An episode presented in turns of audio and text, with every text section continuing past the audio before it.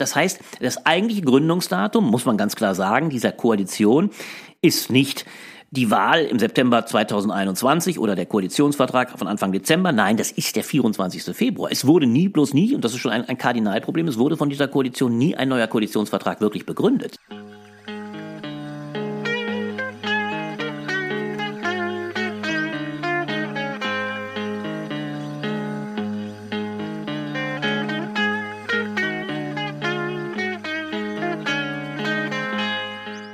Hallo und herzlich willkommen zum Was tun Podcast. Hier sprechen wir mit Aktivistinnen und Aktivisten darüber, wie wir als Linke nicht nur kämpfen, sondern auch gewinnen können. Wir, das sind Inken und Valentin. Wir diskutieren beide viel über politische Strategie und machen jetzt diesen Podcast, um euch an der Debatte zu beteiligen. Genau, und heute sieht es ein bisschen anders aus. Wir sprechen nicht mit einem Aktivisten, sondern mit einem Redakteur und Journalisten, nämlich mit Albrecht von Lucke von den Blättern für deutsche und internationale Politik. Und wir wollen jetzt, auch wenn es schon ein bisschen später im Jahr ist, nochmal einen Ausblick auf das neue Jahr werfen. Genau, wir wollen nämlich einfach uns mal so ein bisschen fragen, was kommt eigentlich dieses Jahr politisch so auf uns zu? Wir haben das im letzten Jahr schon erlebt. Es gab einige ja, große, man könnte fast sagen, tektonische Verschiebungen im politischen Feld äh, durch den Ukraine-Krieg, aber so auch durch die Nachwirkungen von Corona, die Inflation, die dann letztes Jahr ja auch eingesetzt ist und uns immer noch beschäftigt. Und all das wollen wir versuchen in dieser Folge so ein bisschen zu ordnen mit Albrecht und versuchen, das Gespräch so ein bisschen auf vielleicht drei große Megatrends zu fokussieren. Da ist einmal Klima, man könnte fast sagen, Dauerbrenner in diesem Podcast, ähm, der uns natürlich auch in diesem Jahr weiter beschäftigen wird. Dann ist da die Frage der Friedens- und Geopolitik, also was verschiebt sich vielleicht auch politisch jetzt, wo in der Ukraine Krieg geführt wird, sich dadurch die politische Landschaft auch in Deutschland nochmal ganz schön verändert. Und dann das dritte Thema, Ungerechtigkeit. Wir hatten jetzt gerade wieder den Bericht über zum Beispiel Kinderarmut in Deutschland. Es gibt immer wieder Rekordberichte darüber, wie stark die Ungerechtigkeit in Deutschland weiter ansteigt. Und irgendwie hat man so den Eindruck, niemand nimmt sich diesem politischen Thema so richtig an in der Parteienlandschaft. Irgendwie gibt es immer viel Lippenbekenntnisse, dass das alles ganz schlimm ist, aber es wird wenig getan. Genau. Und wir freuen uns sehr, über all diese Themen heute mit Albrecht zu diskutieren. Hallo Albrecht, schön, dass du heute bei uns im Was tun Podcast bist. Hallo, ich freue mich riesig. Äh, wir haben lange gebraucht, um uns wieder zu treffen. Äh, hab es ersehnt, regelrecht euch wiederzusehen. Es ist, glaube ich, jetzt schon fast über anderthalb Jahre her. Toll, dass ich wieder da sein darf. Mhm. Ja, dann starten wir doch einfach direkt ins Gespräch.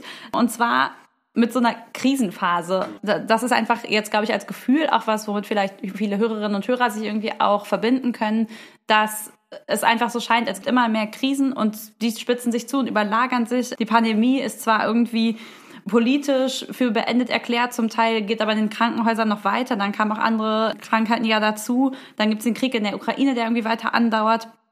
Ähm, und aber gleichzeitig irgendwie sozusagen die Ungleichheit, die steigt, äh, die Klimakrise, die eskaliert. Gleichzeitig hat man das Gefühl, Politik kann dem irgendwie gar nicht mehr so Herr werden, diese ganzen Krisenerscheinungen. Wie blickst du denn aufs neue Jahr? Ist da auch dieses Krisengefühl so sehr stark oder gibt es irgendwo auch Hoffnung? Ja, die Hoffnung, das haben wir uns am Ende des letzten Jahres schon versucht abzuringen. Das hat man übrigens überall gemerkt. Man merkte sehr deutlich, ich habe es in meinem letzten Kommentar das Annus Horribilis genannt. Das ist ja nun ein gängiger Begriff geworden, das, das Horrorjahr, um mal plattdeutsch übersetzt.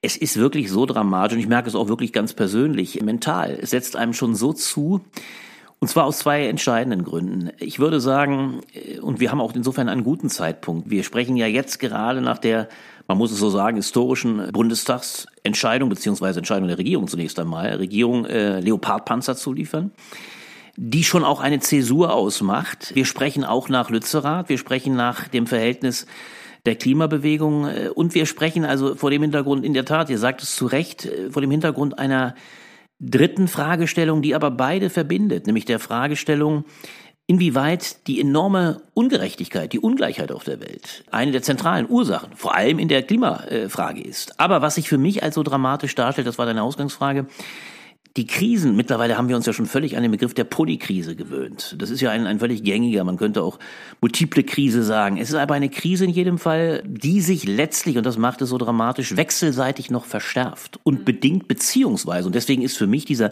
dieses Kriegsjahr, das sich ja schon bald jährt, wobei man immer dazu sagen muss, ist mir nochmal neulich so von einem äh, von einer Zuschrift so klar geworden. Wir sprechen alle in Bälde von einem Jahr Ukraine-Krise. Müssen uns aber bewusst machen, dass für die Ukrainerinnen und Ukrainer der Krieg eigentlich schon 2014 begonnen hat. Wir merken aber trotzdem, dass diese Zäsur, und das sage ich ganz persönlich, also des 24. Februars 2022 die Welt nochmal fundamental, auch die Weltwahrnehmung nochmal so fundamental verändert hat. Übrigens auch, und das äh, sollten wir länger besprechen, ich glaube auch, und das macht es für die Klimabewegung so ungemein schwierig, auch die Prioritäten wie man sie im Lande wahrnimmt, mhm. ungemein verschoben hat. Mhm. Also wir müssen manchmal aufpassen, wir werden ja drüber reden, also wenn jetzt zum Beispiel noch vor wenigen Wochen das Land von Lützerath sprach über Lützerath, Lützi bleibt, dann will ich mal gleich zu Anfang eine, eine polemische These wagen. Und das zeigt ein bisschen meinem Eindruck nach, dass das Verhältnis, in dem die Krisen zueinander stehen, von Lützerath wird sehr wenig bleiben. Sehr wenig bleiben. Es wird auch in dem Hinter, vor dem Hintergrund im Verhältnis, im Umgang äh, der Grünen äh, und der Schädigung der Grünen mit der Frage einer neuen Klimabewegung, es wird sehr wenig davon bleiben, weil für die meisten Leute, und ich befürchte, es wird in diesem Jahr sich noch sehr viel, sehr verstärken, für die meisten Leute ist dieses Kriegsereignis in ziemlicher Nähe 1000 Kilometer von uns entfernt, mit der Gegenwärtigkeit des Mordens und der Menschenrechtszerstörung, ist nochmal von einer ganz anderen Brisanz und Gegenwärtigkeit als die, wir wissen ja alle, wie fatal es ist, aber als die immer noch äh, verschiebbare Klimakrise, die uns nun seit Jahren behelligt, die übrigens immer dramatischer wird, was ich auch als dramatisch empfinde. Ich bin da auch ausgesprochen pessimistisch, aber trotzdem ist, ich glaube, es wird auch in diesem Jahr so sein, es wird die Kriegsfrage dieses Jahr ganz, ganz maximal dominieren und es wird viele andere Fragen sehr in den Hintergrund treffen lassen und das ist ein Problem, natürlich ein riesiges Problem. Mhm. Und das ist ja auch ja. aber erstaunlich, ne, weil man ja gleichzeitig sagen kann, das Ahrtal ist jetzt anderthalb Jahre her, da hat uns ja die Klimakatastrophe praktisch jetzt in Berlin 500 Kilometer entfernt getroffen. Ich hoffe, das stimmt geografisch halbwegs, aber wahrscheinlich nicht. Aber also es ist ja, die Klimakrise ist ja schon ganz Sie ist da, sie ist absolut da. Und trotzdem da. stimmt es natürlich, das, was du sagst, in, dem, in der politischen Arena die, der Krieg und sozusagen diese ganzen Fragen auch rund um den Krieg und rund um Waffen und so weiter und so fort, äh, das einfach total dominiert. Genau, da werden wir aber sicher später auch noch mal ein bisschen äh, stärker darauf zu sprechen kommen, auch wie sozusagen diese verschiedenen Krisen und ihre Bewältigung irgendwie auch im Verhältnis zueinander stehen. Mhm. Das finde ich ganz zentral. Ich finde das eine wahnsinnig spannende Fragestellung, weil es ja auch viele eurer Fragen, glaube ich, sehr berührt.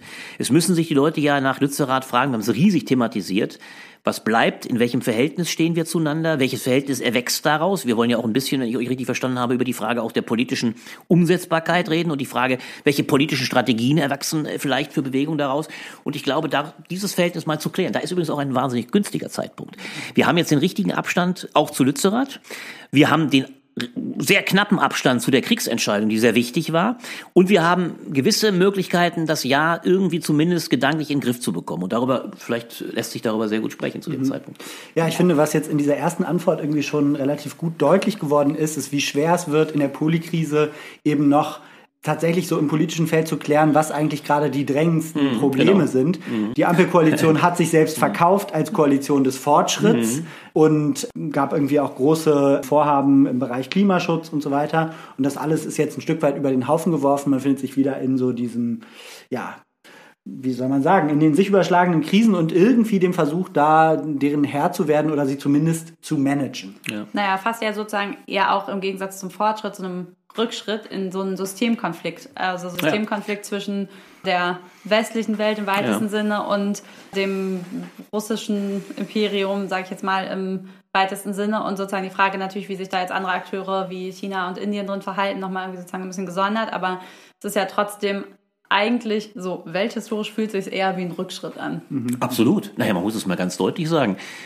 Und das liegt an einer Person äh, mit einem gewissen Hintergrund. Wladimir Putin hat am 24. Februar alles, was national davor gedacht war, genau wie du es ansprichst, Valentin, der vormalige Vertrag, Koalitionsvertrag einer Fortschrittskoalition, den ich übrigens damals schon sehr kritisierte, weil mir allein der Fortschrittsbegriff in seiner mhm. äh, Ungebrochenheit des Weitermachens, des Reinwachsens in ein, ein, eine vermeintliche gloriose äh, Transformationsgesellschaft über reinem, reinem Fortschreiben einer Wachstumsidee, aber dann mit grünem Vorzeichen. Das fand ich damals schon so eine. Aber Putin hat das radikal gekappt, indem er die Basis all dessen, was gedacht wurde, wir wissen es ja mittlerweile längst, nämlich das billige Gas aus mhm. Russland uns gekappt hat. Damit ist alles weg, ist die Geschäftsgrundlage weg, ist auch die, die Koalition gleichsam, die davor in einem Überschwang an, an, an, an Begeisterung aneinander klebte, ist, äh, ist erodiert, ist auseinander äh, gedriftet. Das heißt, das eigentliche Gründungsdatum, muss man ganz klar sagen, dieser Koalition ist nicht die Wahl im September 2021 oder der Koalitionsvertrag von Anfang Dezember. Nein, das ist der 24. Februar. Es wurde nie, bloß nie, und das ist schon ein, ein Kardinalproblem, es wurde von dieser Koalition nie ein neuer Koalitionsvertrag wirklich begründet. Es haben sich zum Beispiel, das ist ein großes Manko, es haben sich die drei starken Figuren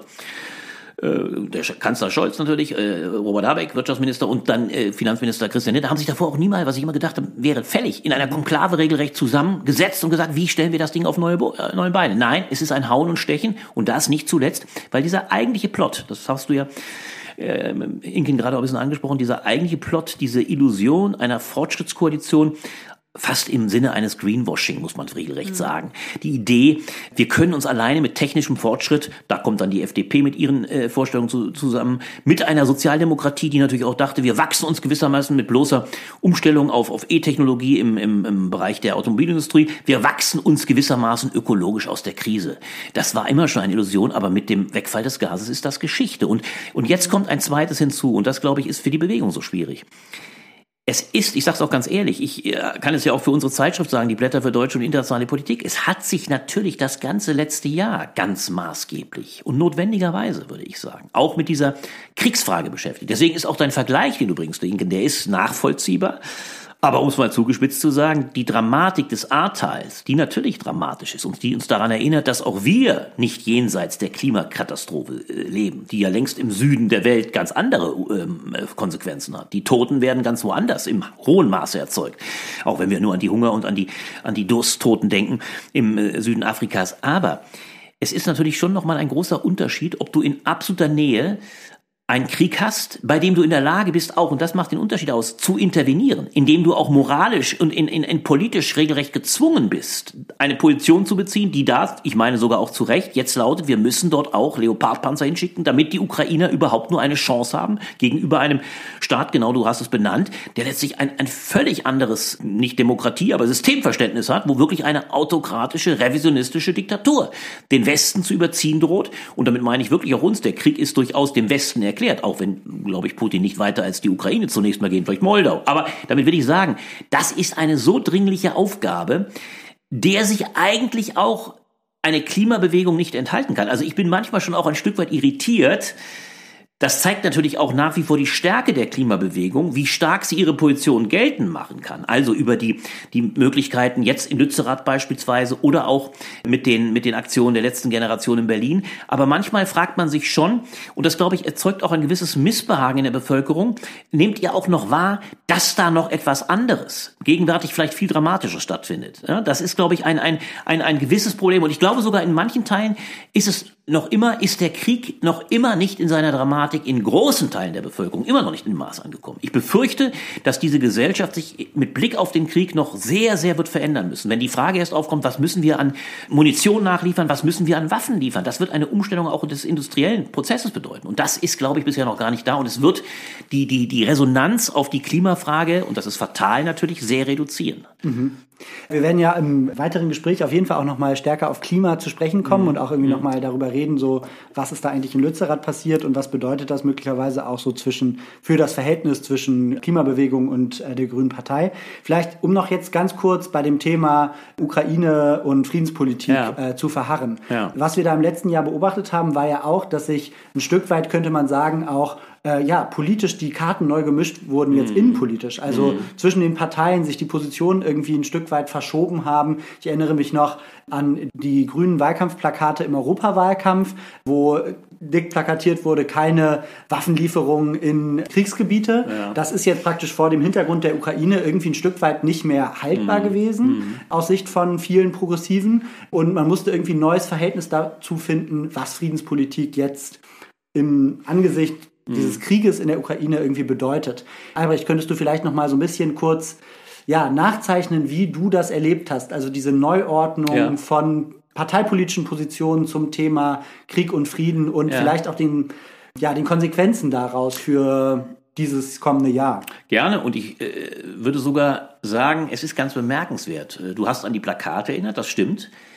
Es ist aber ironischerweise so, und ich finde es durchaus konsequent, dass die Grünen sehr viel stärker in der Lage waren, und zwar aufgrund der Erfahrung des Kosovo-Krieges Ende der 90er Jahre, wo sie genau die gleiche Fragestellung diskutiert haben. Was machen wir gegen einen Potentaten bzw. ein Regime, was, ich sage es mal sehr zugespitzt, was mit faschistoider menschenrechtsverachtender Gewalt gegen ein anderes Regime. In dem Falle waren es die Kosovaren, die von Serben schwer unterdrückt wurden. Was machen wir im Umgang mit diesem Konflikt? Damals war die Auseinandersetzung in der Grünen Partei ja brutal. Ich war sogar in Bielefeld dabei, als Joschka Fischer seine legendäre Rede gehalten hat, bei dem ihm dann der, der, der, der Farbbeutel ans Ohr knallte und er dann gewissermaßen als als Ohrgeschädigter weitergesprochen. Das Ohrtrommelfell war, glaube ich, kaputt. So, damit will ich sagen, die Grünen, und das ist bemerkenswert, haben damals den Konflikt schon durchgespielt. Und sie haben ihn durchgehalten und haben sich zu einer Position bekannt, die ich nach wie vor für die richtige erachte, nämlich die klare Entscheidung, wenn es so etwas gibt wie einen absoluten Überfall eines starken und völlig völkerrechtswidrigen agierenden gegen einen kleineres, kleineren Staat, äh, dann müssen wir dem anderen zu Hilfe kommen. Damals war es übrigens auch völkerrechtlich weit problematischer. Das darf man nicht vergessen. Der Kosovo-Krieg war deswegen durchaus problematisch, weil es ja sogar ohne ein UN-Mandat mhm. vonstatten ging. Das bleibt bis heute ein riesiges Problem, denn fatalerweise beruft sich gerade Wladimir Putin von Anfang an bei seinen Interventionen auf diesen Präzedenzfall Kosovo. Das ist also rechtlich ein Problem. Aber von der Logik her zu sagen, wir müssen einem absolut unterdrückten und einem, ja, nicht nur diskriminierten, sondern gemordeten Opfer müssen wir zu Hilfe kommen. Deswegen war die Entscheidung für die Grünen ziemlich klar. Und die Agitation, und das macht es so interessant, die jetzt ja stattfindet, äh, ist eine, die interessanterweise am stärksten natürlich und ich sage aus einer ganz unheiligen Allianz äh, von AfD und einer, ich sag mal, Wagenknecht geleiteten Linkspartei. Darüber ließ sich übrigens noch lange reden. Das können wir heute gar nicht schaffen, was mit diesem, mit dieser Linkspartei in fataler Weise durch Wagenknecht mittlerweile geschieht. Ich würde zugespitzt sagen, können wir mal einen ganzen Abend drüber reden. Die Linkspartei ist längst Geisel von Sarah Wagenknecht, weil diese Partei weiß, dass sie ohne Sarah Wagenknecht gar nicht überlebensfähig ist und eine riesige Kampagne startet, ange angeführt von Gregor Gysi, unbedingt eine Sarah Wagenknecht in ihren Reihen zu halten, die aber nichts anderes macht als die völlige Denunziation des Westens, die Behauptung tätigt, eigentlich ist es ein Präventions-, ein Präventivkrieg Russlands gegen eine längst von den USA angetriebene äh, Usurpation gewesen, also eine völlige Opfer-Täter-Verkehrung. Und das ist interessant, dass sich hier also zwei erstaunliche, sehr in ähnliche Positionen, fast im Sinne einer Querfront, zusammenfinden. Eine AfD, bei der sowieso die Amerikaner immer der Übeltäter sind, Hände weg von Russland, und in ähnlicher Weise eine Wagenknecht-Fraktion einen ähnlichen Vorwurf tätigt. Und die haben ausgesprochenen Zuspruch. Die Grünen stehen sehr klar. Und die größten Schwierigkeiten, das ist auch kein Zufall, hat die SPD. Die SPD hat sie aus einer großen Tradition der äh, Versöhnungs- und der Aussöhnungspolitik mit Russland, auch aus Grund einer durchaus fehlerhaften Einschätzung der letzten Jahre, aber auch aus dem einen entscheidenden Grund, das kommt mir in den Debatten zu kurz, weil die SPD auch in den Jahren 97, 98 im Kosovo-Krieg die Auseinandersetzung nie so hart und in der Sache notwendig getrieben hat wie die Grünen. Die Grünen waren da sehr klar, die SPD ist dann irgendwann umgeschwenkt, mhm. nachdem sie sich gar nicht damit beschäftigt hat. Und heute merkt man noch nach wie vor, wie ungeheuer schwer es ihr fällt, in Teilen zu sagen, ja, wir müssen hier klar sein. Und das ist natürlich dann als letzter Punkt auch natürlich ein Stück weit das Versagen von, äh, von, von Olaf Scholz, der über Monate äh, Stillschweigen gehalten hat und am Schluss, das ist seine Leistung wiederum, das muss man anerkennen, dann nur deshalb gut rauskam, weil er die Amerikaner auf seine Seite ziehen konnte, damit auch die Intervention zugunsten der Ukraine gestärkt hat. Aber das Beschweigen, hat natürlich dafür gesorgt, dass er in der Bevölkerung überhaupt keine Führung ausgestrahlt hat und auch die Menschen nicht für sich eingenommen hat und nicht erklärt hat, warum die SPD letztlich in diesen, in diesen Kampf zieht. Denn eigentlich, das ist ja die eigentliche, die eine, eigentliche Ironie der ganzen Geschichte. Wenn man sich mal den Olaf Scholz und die SPD, die ja im Kern dann doch zugestimmt hat, auch letztlich in der Mehrheit war sie dafür, wenn man sich das zusammendenkt mit einem starken, überzeugenden Kanzler, der die Führung anders definiert hätte als durch permanentes Schweigen, sondern offensiv reingegangen wäre, dann haben wir in diesem Land da die CDU, CSU auch ganz klar auf dieser Seite ist, auch die FDP pro Intervention, haben wir eigentlich eine überwältigende Mehrheit von 70, 80 Prozent, die für diesen Krieg sind, bis auf die beiden, ich sage in dem Kontext ganz bewusst, Randparteien, nämlich AfD und Wagenknecht Linke, die sie zunehmen wird. Das heißt, das ist die Lage und, und insofern ist die trotzdem die fatale Situation, da können wir jetzt ja gar nicht drüber reden, äh, wir wollen da auch Schluss machen. Also sehe ich es eigentlich als so an, weil ihr fragt auch Friedensbewegung, die Friedensbewegung ist nicht mehr dieselbe. Gestern, heute, gestern Abend konnte man Franz Alt, selbst Franz Alt als großen Friedensbewegten, der auch schon sehr viel kritischer war, musste eingestehen bei Illner und sehr aus freien Zügen, ja, wir müssen einem solchen Potentaten in den Arm fallen. Das muss auch die Friedensbewegung auch begreifen. Wir können das nicht vonstatten gehen lassen. Es, man muss verhindern, dass dieses Volk der Ukraine, das hat Putin klar angesagt, letztlich vernichtet wird, beziehungsweise nicht vernichtet, aber der Staat der Ukraine, dem Putin schon vor 2021 seine Existenzberechtigung völlig abgesprochen hat, dass es ihn nicht mehr geben soll, dem muss man in die Arme fallen. Und trotzdem würde ich, glaube ich, noch einmal einen Schritt zurückgehen, nochmal mhm. zu dieser Frage nach der Friedenspolitik. Mhm. weil, ne, wenn man sozusagen das Argument, was du gerade gebracht hast, ernst nimmt, dann heißt das eigentlich auch, dass man im Jemen aktiv werden müsste, dass man ganz, ganz vielen, es gibt ganz ja. viele Kriegsgebiete auf der Welt, wo man dann eigentlich ja. logischerweise auch eingreifen müsste. Und das würde ich jetzt sagen, geht irgendwie nicht. Und die Frage, ist, die ich mir trotzdem irgendwie auch stelle, ist so, wo ist denn die Perspektive trotzdem auch für einen Frieden? Weil es ist ja natürlich, also ich würde sagen, will mich jetzt gar nicht sozusagen konkret dagegen aussprechen, dass man natürlich ukrainische Volk irgendwie ein Recht darauf hat, nicht in Russland einverleibt zu werden. Und trotzdem frage ich mich halt in Deutschland, so ich finde es trotzdem total hohes Gut, dass man halt ja, der Witz ist ja nur Konflikte der, wir wollen ja alle, ja, lösen das, möchte und das so. sagst und das, du zu Recht. Die ja, ja, ne, die Frage ist ja sozusagen, aber wie kann eine Position sein, wie kommt ja. man da wieder hin? Das Problem ist doch jeder von uns und das macht auch diese, ich sag mal bewusst manchmal gewisse Scheinheiligkeit der, ich will das jetzt nicht abwerten meinen, aber der, der nennt mal Totalpazifisten aus, die sagen, wir nehmen auf keinen Fall eine Waffe in die Hand. Ich habe ein anderes Verständnis von Pazifismus, das eigentlich bedeutet, und das halte ich auch für das Entscheidende, vom aktiven Frieden stiftend. Pazifismus kommt von pacem facere, also von Frieden, lateinisch Frieden machen.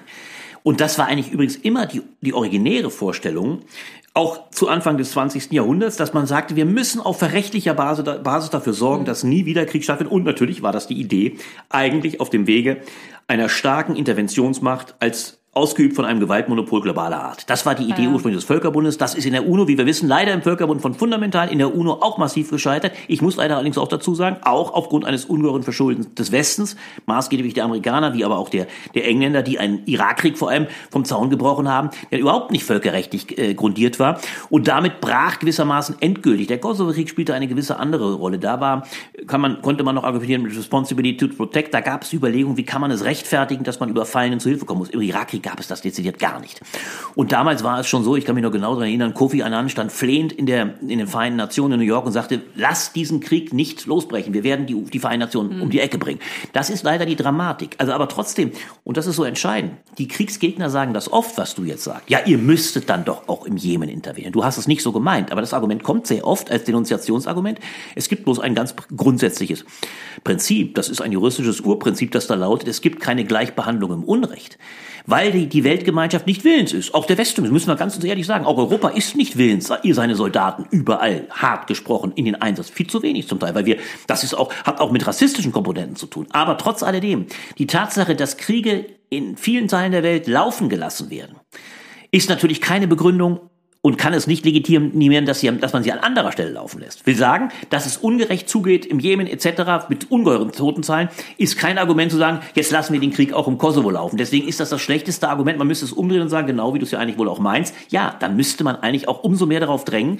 Und anders geht es leider bei Diktatoren nicht. Dass es eine Gewaltmonopol gibt, das halte ich auch für das Zentrale, dass weiter in diesem Jahrhundert nicht diese Hoffnung aufgeben wird, dass wir eine Weltinnenpolitik schaffen, die eines Tages vielleicht zu dem Punkt kommt, dass wenn nicht Truppen sogar den UNO zur Verfügung stehen, aber dass man doch eine Einsatzfähigkeit hat, um diese Kriege generell zu unterbinden. Mhm. Das wäre die Hoffnung. Wenn man jetzt noch ganz kurz bei den Wahlplakaten der Grünen bleibt ja. und praktisch den aktuellen politischen Positionen, muss man ja aber auch feststellen, dass zum Beispiel der Grüne Parteitag jetzt auch die Waffenlieferung an Saudi-Arabien gebilligt hat, mit denen ja der Krieg im Jemen dann ja, auch äh, ja, geführt wird. Absolut. Oder dass ein NATO-Mitglied die Türkei eben in Kurdistan letztendlich auch völkerrechtswidrigen Krieg führt und da letztendlich nicht viel gegen gesagt wird. Also würdest du, würdest du sagen, das ist so eine Art Schizophrenie da der Grünen in ihrer ähm, ja, Außenpolitik oder? Naja, man muss es ganz hart sagen. Das ist die brutale Realität unserer gegenwärtigen Existenz. Wir leben leider in Verhältnissen, in, da müssen wir so ehrlich schon sein, in dem wir aufgrund unseres eigenen Selbstschutzes, um es deutlich zu sagen, weil uns auch tatsächlich das Hemd näher ist als die Hose, weil wir wissen, wir brauchen die Türken, mal ganz hart gesprochen, wir brauchen die Türken als Teil der NATO gegenwärtig. Da sind übrigens die Amerikaner viel klarer. Die hat das nie sonderlich tangiert, die Regierung Biden, dass äh, die Türkei nun wahrlich keine lupenreine Demokratie ist. Die wussten, wir brauchen die Türken an der, an der Ostflanke der NATO. Und die sagen sogar, habe ich gerade neulich mit einer Diplomatin aus, aus den USA gesprochen, die sagte, die USA sind vollkommen im Reinen damit, dass die Türken und Herr Erdogan wunderbar face-to-face, weil er ein bisschen vom gleichen Schlage ist, mit, mit Putin diskutieren kann. Dass der mit dem auch Deals, denk mal dran, das muss man ja leider auch akzeptieren, der hat den Deal über dieses Getreidelieferung zustande gebracht. Mhm. Also es gibt eine Gesprächsebene von zwei Typen reinsten machtpolitischen Wassers und wir müssen uns alle ehrlich machen in dem Punkt, ja, wir machen immer auch, das war schon immer so, wir machen dreckige Kompromisse um in unserer, das ist dann schon unsere Sorge um unsere eigene Nachbarschaft, weil wir verhindern wollen und sicherlich finde ich auch zuerst verhindern müssen, dass nicht in Europa hier plötzlich eine neue Konstellation einer überdimensionierten Autokratie entsteht. Also ich will es mal sehr deutlich machen. Stellt euch mal vor, es hätte die Ukraine vom ersten Tage an diesen Krieg verloren. Sie wäre nicht von 2014, das muss ich auch bewusst machen, nicht von 2014. Und ich sage übrigens auch nochmal vorab, es sind viele Fehler seitens des Westens gemacht worden. Ich halte es nicht für klug, was die, was die Westpolitik mit im Blick auf die Ukraine war, auch die amerikanische NATO-Osterweiterungspolitik, da war wahrlich nicht alles klug. Aber in dem Augenblick, als, ich sag mal, Putin blank gezogen hat 2014,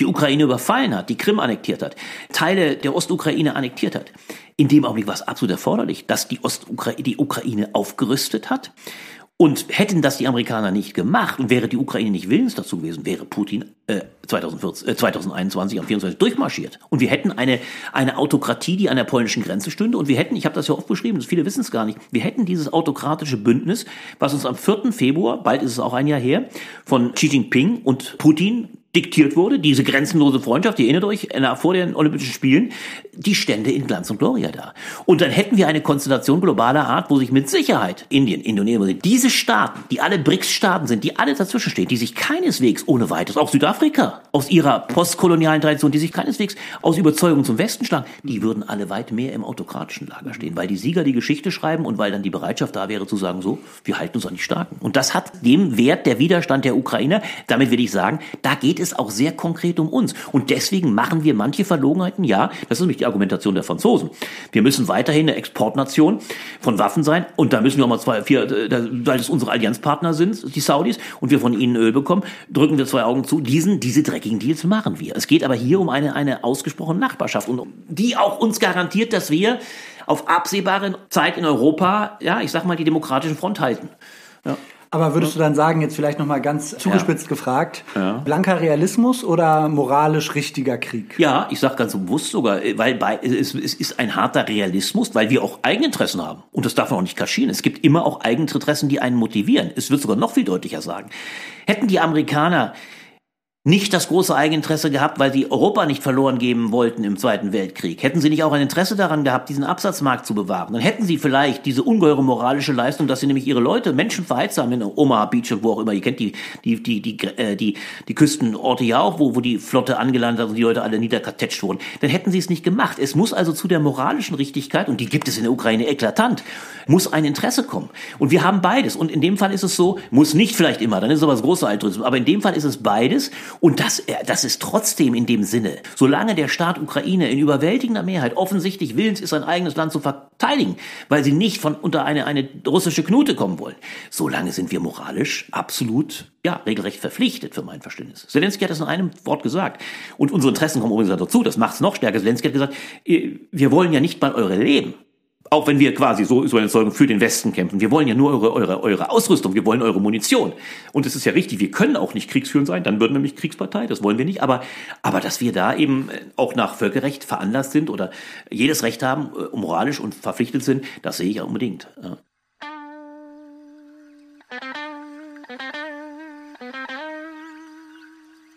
Hallo und sorry für die kurze Unterbrechung. Du hörst den Was tun Podcast. Und wenn dir gefällt, was du hörst, dann klick doch jetzt auf Abonnieren in deiner Podcast-App, damit du keine Folge mehr verpasst.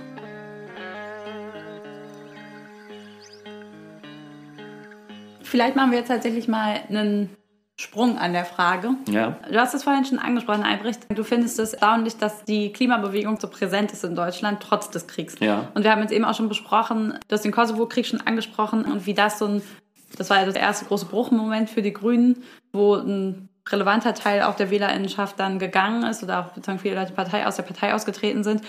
Für viele Leute stellt sich, glaube ich, gerade ein bisschen die Frage, ob Lützerath ein ähnlicher Moment ist, wo sozusagen ich habe zum Beispiel mit ganz vielen, also mit vielen Leuten, die ich in der Grünen Partei kenne, sind natürlich auch eher dann der Linkflügel.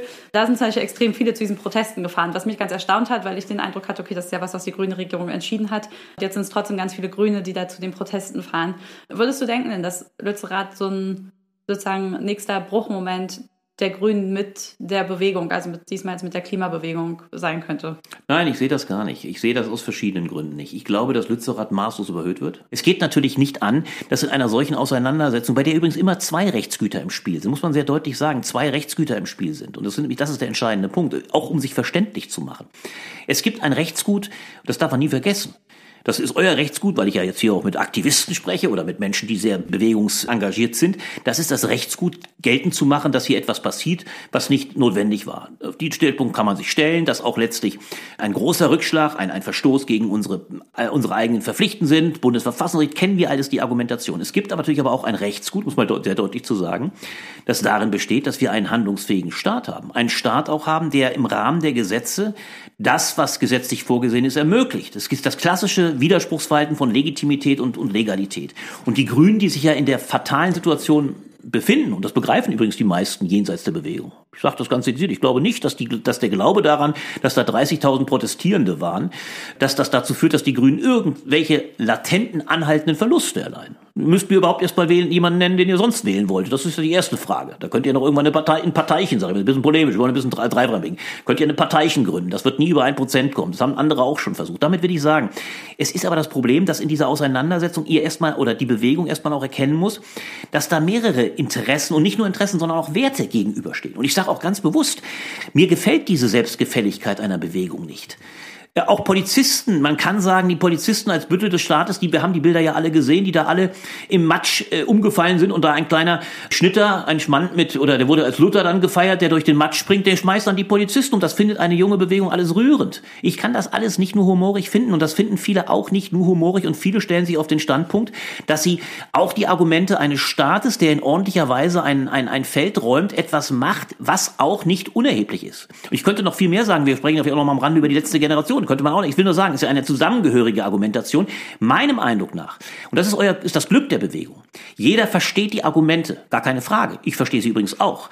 Aber es gibt eben, das wollte ich zuallererst sagen, es wird in diesem Jahr noch eine viel größere, ich will das nicht in der alten Diktion Hauptwiderspruch nennen, das ist Unfug. Früher, wo man sagte, der Widerspruch zwischen Kapital und Arbeit wäre der Wies. Aber es gibt dieses Jahr, glaube ich, einen Hauptgegenstand der Beschäftigung. Das wird der Krieg weit, weit mehr sein. Das hat eine ganz andere Dimension aus den von mir beschriebenen Gründen, weil nämlich noch ein entscheidender zweiter Punkt dazu kommt. Die Klimabewegung und die, auch die äh, Antikohlebewegung hat ein riesiges Problem. Wenn wir ehrlich sind, dann ist es zwar wichtig, dass wir in Deutschland unsere Maßgaben einhalten. Immer bin ich dafür. Und ich wäre der Letzte, das ist genau das gleiche Argumentation. Man kann nicht Gleichbehandlung in Unrecht argumentieren, weil die anderen Staaten das nämlich nie machen werden. Kein anderer Staat, ob es die Chinesen sind und die weit größeren, ob die Amerikaner, keiner hält sich an die, an die Verpflichtung. Also von daher bleibt aber, trotzdem müssen wir es machen. Das heißt deutlich gesagt, ich bin ja ganz auf der, in der Sache, inhaltlich auf der Seite, nur bleibt ein anderes Problem. Du kannst der Bevölkerung nicht ohne weiteres die Kausalität die Kausalität der Umweltkatastrophe aufgrund unseren, alleinigen unseren Zutuns erklären, das begreifen die Leute nicht. Und deswegen ist es momentan noch sehr viel Goodwill, äh, auch der Bevölkerung, die ja sieht, ja, wir leben ja nicht korrekt, aber wo trotzdem auch vielen klar ist, auch wenn wir vieles besser machen würden, die Katastrophe werden wir so durch den Halt von Lützerath jedenfalls nicht aufhalten. Deswegen noch zugespitzter gesagt, äh, Habeck hatte bis zu einem gewissen Punkt recht, als er sagte, Lützerath ist nicht das Symbol, das entscheidende Symbol. Und das als letzte Parallel mal die Dimension, weil es ja wichtig ist. Du fragst dir danach, was ist das für eine Dimension? Die alte Klima- und Umweltbewegung ist anhand der AKW-Bewegung groß geworden. Und ich sage mal, warum das der entscheidende Unterschied ist. Das war in der damaligen Zeit wirklich der Ernstfall. Da ging es um die Frage, wie gehen wir mit den AK, wie gehen wir mit der Atomkraft, die eine historische Gefahr darstellt, eine, eine Menschheitsgefahr mit ungeheuren Konsequenzen in beiden Ebenen nämlich militärisch mit den, mit den Atomwaffen, wie auch zivil, zivil schon ein völlig falscher Begriff, aber wie gehen wir damit um, dass diese riesigen Meiler, bis für die wir, wie wir wissen, heute keine Endlage wurden, wie gehen wir da, das war in den 80er Jahren der Ernstfall. Heute ist der Ernstfall leider für Deutschland der Kosovo-Krieg. Das heißt nicht, dass die Klimakrise das kleinste ist, aber sie hat nicht die, die direkte, sie hat nicht in der direktesten Weise die Konsequenz, dass nur aufgrund unserer Tatsache, wir sind ein Teil eines großen, eines großen Verstrickungszusammenhangs, aber es ist nicht direkt die Zuschreibung, wie man in, in Russland im Krieg sehen kann, dass die russische Übermacht Tag für Tag Ukrainer tötet. Dieser direkte Kausalzusammenhang, der ist bei Lützerath nicht eins zu eins zu übersetzen und das macht es problematisch. Mhm. Ja. Also ich glaube, das, was mir erstmal wichtig ist zu sagen, diese ganzen Gewaltsachen in Lützerath, da gab es, es gab richtig viel Verstöße gegen das Presserecht. Am Ende wurden bei der Räumung alle Journalistinnen ausgeschlossen. Es gibt richtig viel, was da nicht mehr beobachtet werden konnte. Und erstmal gibt es viele Schilderungen von Gewalt seitens der Polizei, die extrem glaubwürdig sind. Und da will ich, also ich habe ja selber... Schilderungen oder Bilder? Sowohl als auch. Die Bilder habe ich also zum Teil gesehen. Ich habe also ich habe Ja. auch Presse, ich habe Pressearbeit für soziale oder für Ende Ja. Mhm. Gelände gemacht ganz lange. Es ist einfach extrem schwer, das zu belegen.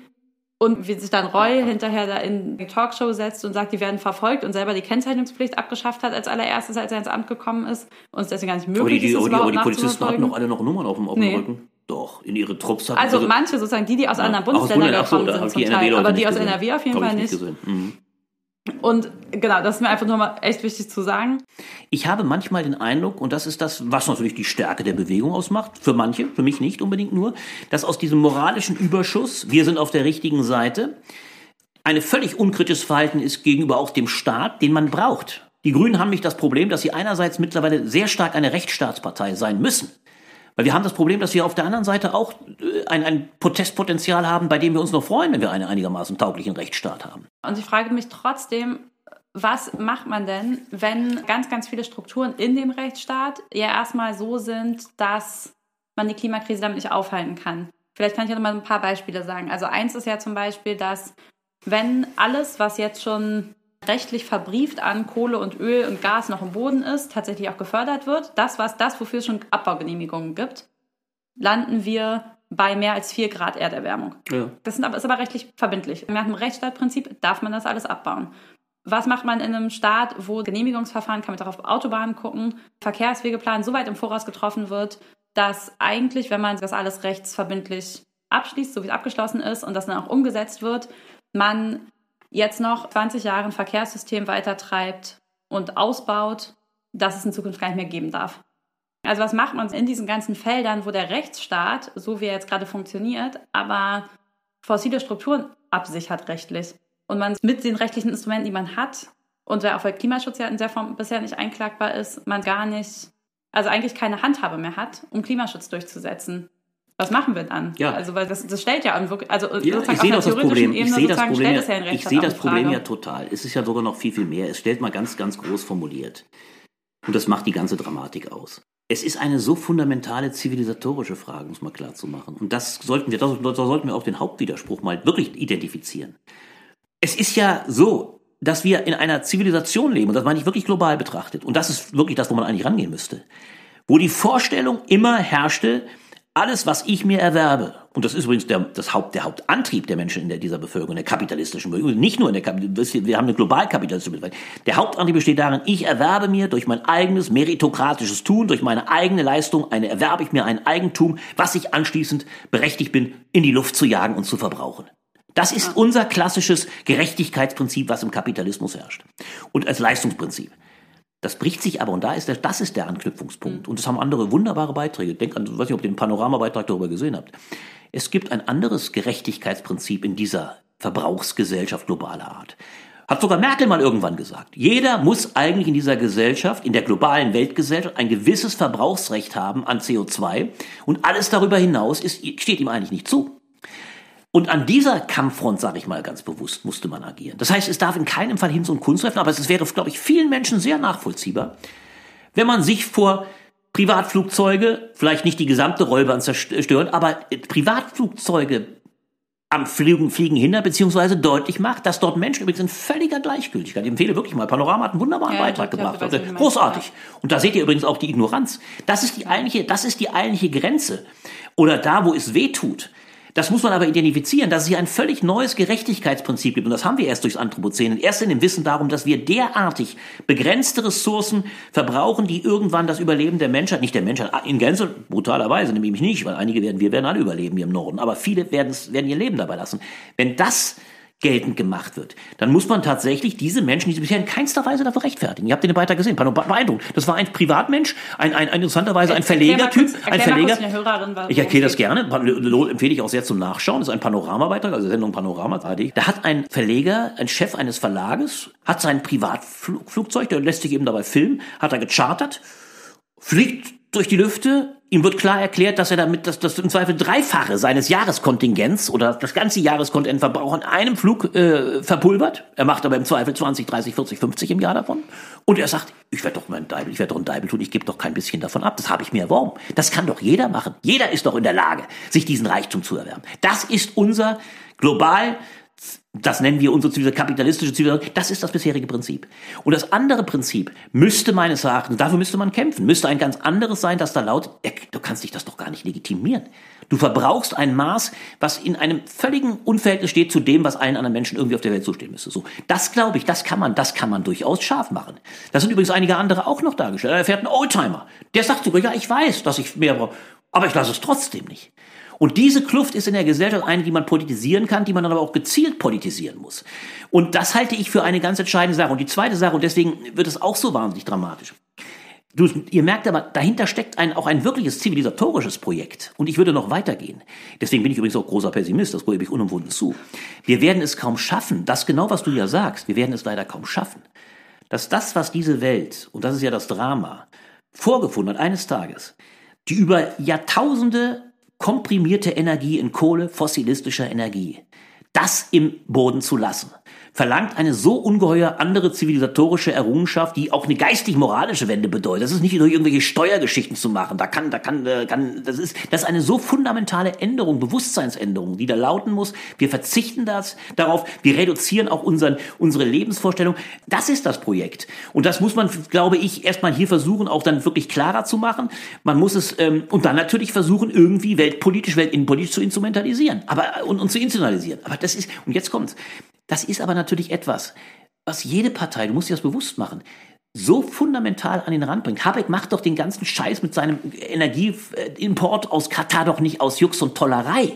Der steckt in der Bredouille, dass er weiß, wir sind in einem Land, in dem übrigens kein Kanzler dabei steht. Der Kanzler sagt ihm noch, wollen wir Energie sparen? Haben Sie Vorschläge? Nö, geht auch alles so. Das ist ja das Problem. Habeck steht oder die Grünen stehen alleine. Das, deswegen äh, werden viele sagen, ja, die haben es eh schwer genug. Die stehen alleine gegen zwei andere Parteien. Die FDP, die sowieso jeden Knüppel ihnen zwischen die Beine schmeißt. Wir sollten noch gleich über die Atomkraft reden. Und dann noch eine SPD, SPD, die sowieso kein Interesse hat, wirklich ernsthaft ihren Leuten äh, Rückschritte äh, konsumistische Rückschritte beizubringen. Aber darum geht es. Und das ist eigentlich der moralische Stachel, mit dem eine klügere Bewegung anders agitieren und argumentieren müsste und wirklich gezielt deutlich machen müsste, da fängt die Unsäglichkeit an. Das ist meiner Meinung nach das. Und das, da darf man nicht immer nur, da kann man bei RWE anfangen.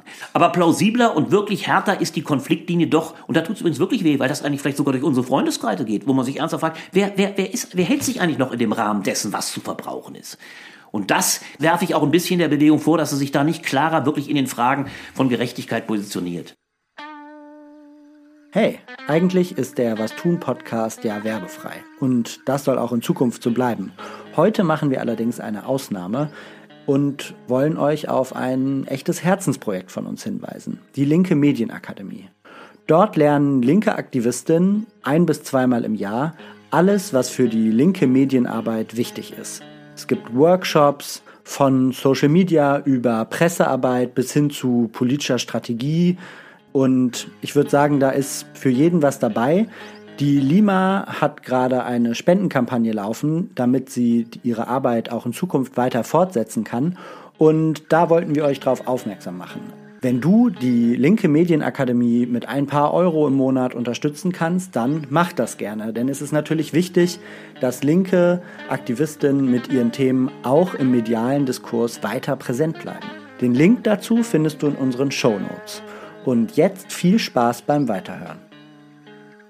Und jetzt aber noch einmal zurück zur Rechtsstaatfrage, weil da mhm. waren wir eben dann, so wie der Rechtsstaat funktioniert, sichert er fossile Gewinne. So, und jetzt aber nochmal auf die Parteipolitik bezogen. Ja. Siehst du denn was, wo man das, wo man trotzdem auch sozusagen so parteipolitisch aktiv werden könnte, um sozusagen diese strukturellen Maßgaben zu verändern? Weil ohne wird es ja nicht ja. ganz gehen. Ich würde ja zum Beispiel durchaus sagen, das kann man ja mal positiv begreifen. Denkt an die Enteignungsdebatten beispielsweise in Berlin. Ich halte es nicht für ausgemacht, dass man nicht, und das ist, ist auch eine ganz wichtige Frage, dass man nicht eine auch ernsthafte Debatte um das Recht des Staates führt. Ich glaube mhm. tatsächlich, wir haben ja momentan eine ganz fatale Entwicklung. Der Staat, der an allen Ecken und Enden ächzt und kracht, mhm. Holt sich auch gegenwärtig ein hohes Maß an Kritik zieht er auf sich mhm. und die, die neoliberale Fraktion hat schon wieder Oberwasser, die da sagt, also guckt euch doch diesen versagenden Staat mhm. an, macht ihn kleiner. Es gehen, treten alle möglichen Neoliberalen, Herr Kistler habe ich gerade wieder jüngst gesehen, in der, im Phoenix sagen, bloß den Staat schrumpfen, der kann es doch sowieso nicht. Mhm.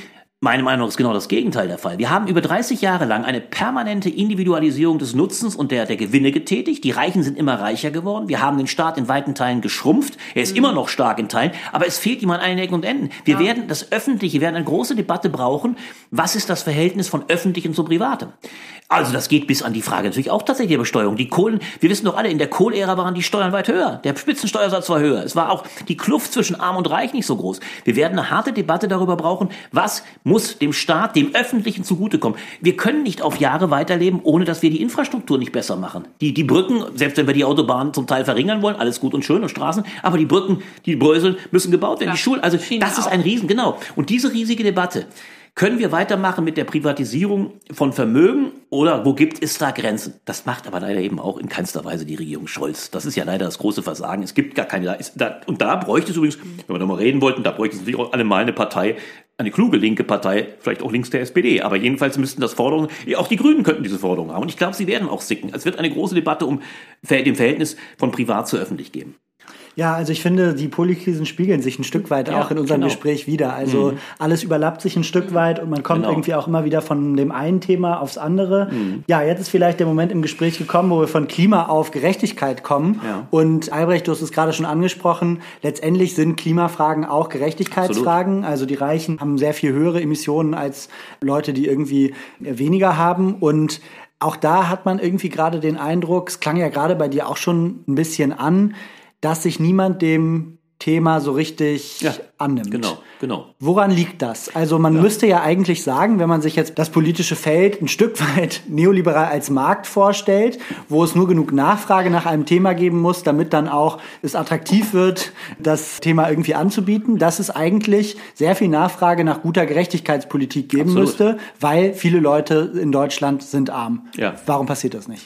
Ja, weil aus einem fatalen Grund unsere soziale Marktwirtschaft, die, danke sehr, die leider in, in erheblichem Maße ja doch recht unsozial ist, wie wir es auch zum Teil mehr und mehr erleben, weil sie über bald 80 Jahre davon gelebt hat, dass aus den enormen Reichtumszuwächsen, ohne dass den, den wirklich gut situierten nennenswert genommen worden wäre, immer nach unten durchsteigen. Ich sage nicht Trickle Down, das ist nicht der Punkt, aber es fand eine Umverteilung aus Gewinnen statt. Der berühmte Fahrschuleffekt. Genau, meinetwegen Fahrschuleffekt, das will ich noch, noch nicht mal so eine Absolutheit, denn viele sind, das wissen wir mittlerweile, sind zumindest stecken geblieben. Mhm. Und mit, wenn man Oliver Nachtwerk glaubt, fahren sie zum Salz und drei wieder runter. Nein, aber, aber es hat immer so gereicht, dass du, jetzt kommst, dass dieser Staat, auch die linken Parteien, die Machtprobe, auch die SPD vor allem, die Machtprobe mit dem Kapital oder mit den wirklich Vermögenden nie eingehen mussten, weil sie wussten, wussten mal hart gesprochen, wir können die Unteren auch so stillstellen und wenn es mittlerweile ganz hart gesprochen sogar die Tafeln sind, ist ja endstaatlich sogar. Es ist gar nicht mehr der Staat, der es erledigt, sondern es machen Tafeln mit großen, und da wird es ja schon richtig haarig, weil die Tafeln mittlerweile gar nicht mehr das kriegen, was sie brauchen. So, damit will ich sagen,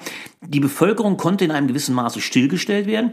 Dann war natürlich auch eine Schamkomponente bei manchen Leuten, die äh, keine Arbeit hatten, weil sie nicht konnten, keine bekamen, andere wollten nicht, das gab es auch, will man nicht beschönigen. Es gibt auch Leute, die auch mit, mit, mit, mit staatlichen Hilfeleistungen auch eher schätzen, als, als billiges Geld zu verdienen. Das kann man nicht kaschieren, das ist auch verständlich, weil man für vieles gar nicht so viel verdient. Das heißt also, so, damit will ich sagen, es gab ein Stillhalteabkommen, ein schlichtes Stillhalteabkommen. Und dieses Stillhalteabkommen hat dazu geführt, dass ersichtlich die Gewinne, die Zugewinne bei den Bestsituierten, sind ja alle äh, Erhebungen existieren ja, enorm zugenommen haben in den letzten Jahren und es keine Auseinandersetzung um die Frage gab, äh, was davon ist moralisch haltbar. Und ich sehe aber, und da ist genau wie du sagst, da ist die Verstrebung der verschiedenen Krisen. Es bricht, und das muss man sich so bewusst machen, äh, das ist ein völlig neuer Punkt. Es bricht mit der Klimafrage eine neue, eine völlig neue Gerechtigkeitsfrage auf. Nämlich wirklich die Frage, was ist eigentlich vor meinen Kindern zu rechtfertigen an Verbrauch? Und man muss auch leider, das ist ja das Schlimme, wir wissen es ja alle, der verdammte Zeitverzug, der bedeutet, dass wir das, was wir jetzt an CO2 in die Luft jagen, 10, 20 Jahren erst richtig zum Tragen kommt, beziehungsweise das, was vor 10 Jahren rausgehauen haben, jetzt zum Tragen kommt. Dieser Zeitverzug führt leider dazu, dass wir die, die Konsequenzen ja gar nicht sofort spüren. Und damit ist natürlich die Dramatik der Anklage an die, an die, an die Älteren oder an die, die eben schon dazu gesorgt haben oder die Reichen, muss man auch übrigens, genau, an die Reichen. Diese Dimension wird gar nicht in dem Maße klar. Und es kommt noch was Zweites dazu. Ich habe das neulich auch mal geschrieben. Mir ist selber so klar geworden. Es ist ja verrückt, dass wir bei den ganzen Klimakonferenzen die Berechnung der Belastung immer nur national rechnen. Also es wird immer nur verschlüsselt, das müssen die Chinesen leisten, die leisten das und das nicht, das müssen die Deutschen leisten. Es gibt keine Aufschlüsselung bisher nach Verbrauch qua Person, Art Personam. Welche, welchen Verbrauch haben, müsste man nämlich ganz konkret fragen. Die, die reichsten Eliten, ob sie in China leben, ob sie in Amerika leben, ob sie in Deutschland leben, verbrauchen in einer gleichen Etage viel, während im Zweifel der Hartz-IV-Empfänger mit kalter Wohnung in Deutschland genauso wenig verbraucht, nicht genauso wie der ärmste Chinese, aber ihr wisst, was ich meine, in einer ähnlichen Kiste steckt wie die Ärmsten in anderer Stadt. Das heißt, das gilt es nochmal, das gilt es mal zu taxieren. Und dann müsste der, dann wäre der Adressat weit klarer, klarer definiert. Und ich glaube, das ist politisierbar. In Zusammenspiel beispielsweise eben auch mit der Frage, was hat der Staat zu bekommen? Was braucht der Staat, um auch wirklich genau das, ich habe nur bisher Infrastruktur äh, im Verkehr. Es geht ja auch beispielsweise um die riesige, ungeheure Revolution, die es da schon braucht. Weniger Anpassung, wollten wir auch noch sprechen, aber das kann man am Rande, da ist mehr als Anpassung. Es braucht eine Revolution, wo der Staat befähigt wird, beispielsweise die ungeheuren Umstellungen auf nachhaltige Energie zu leisten. Das muss doch alles bezahlt werden. Und ich glaube, in diesem Sinne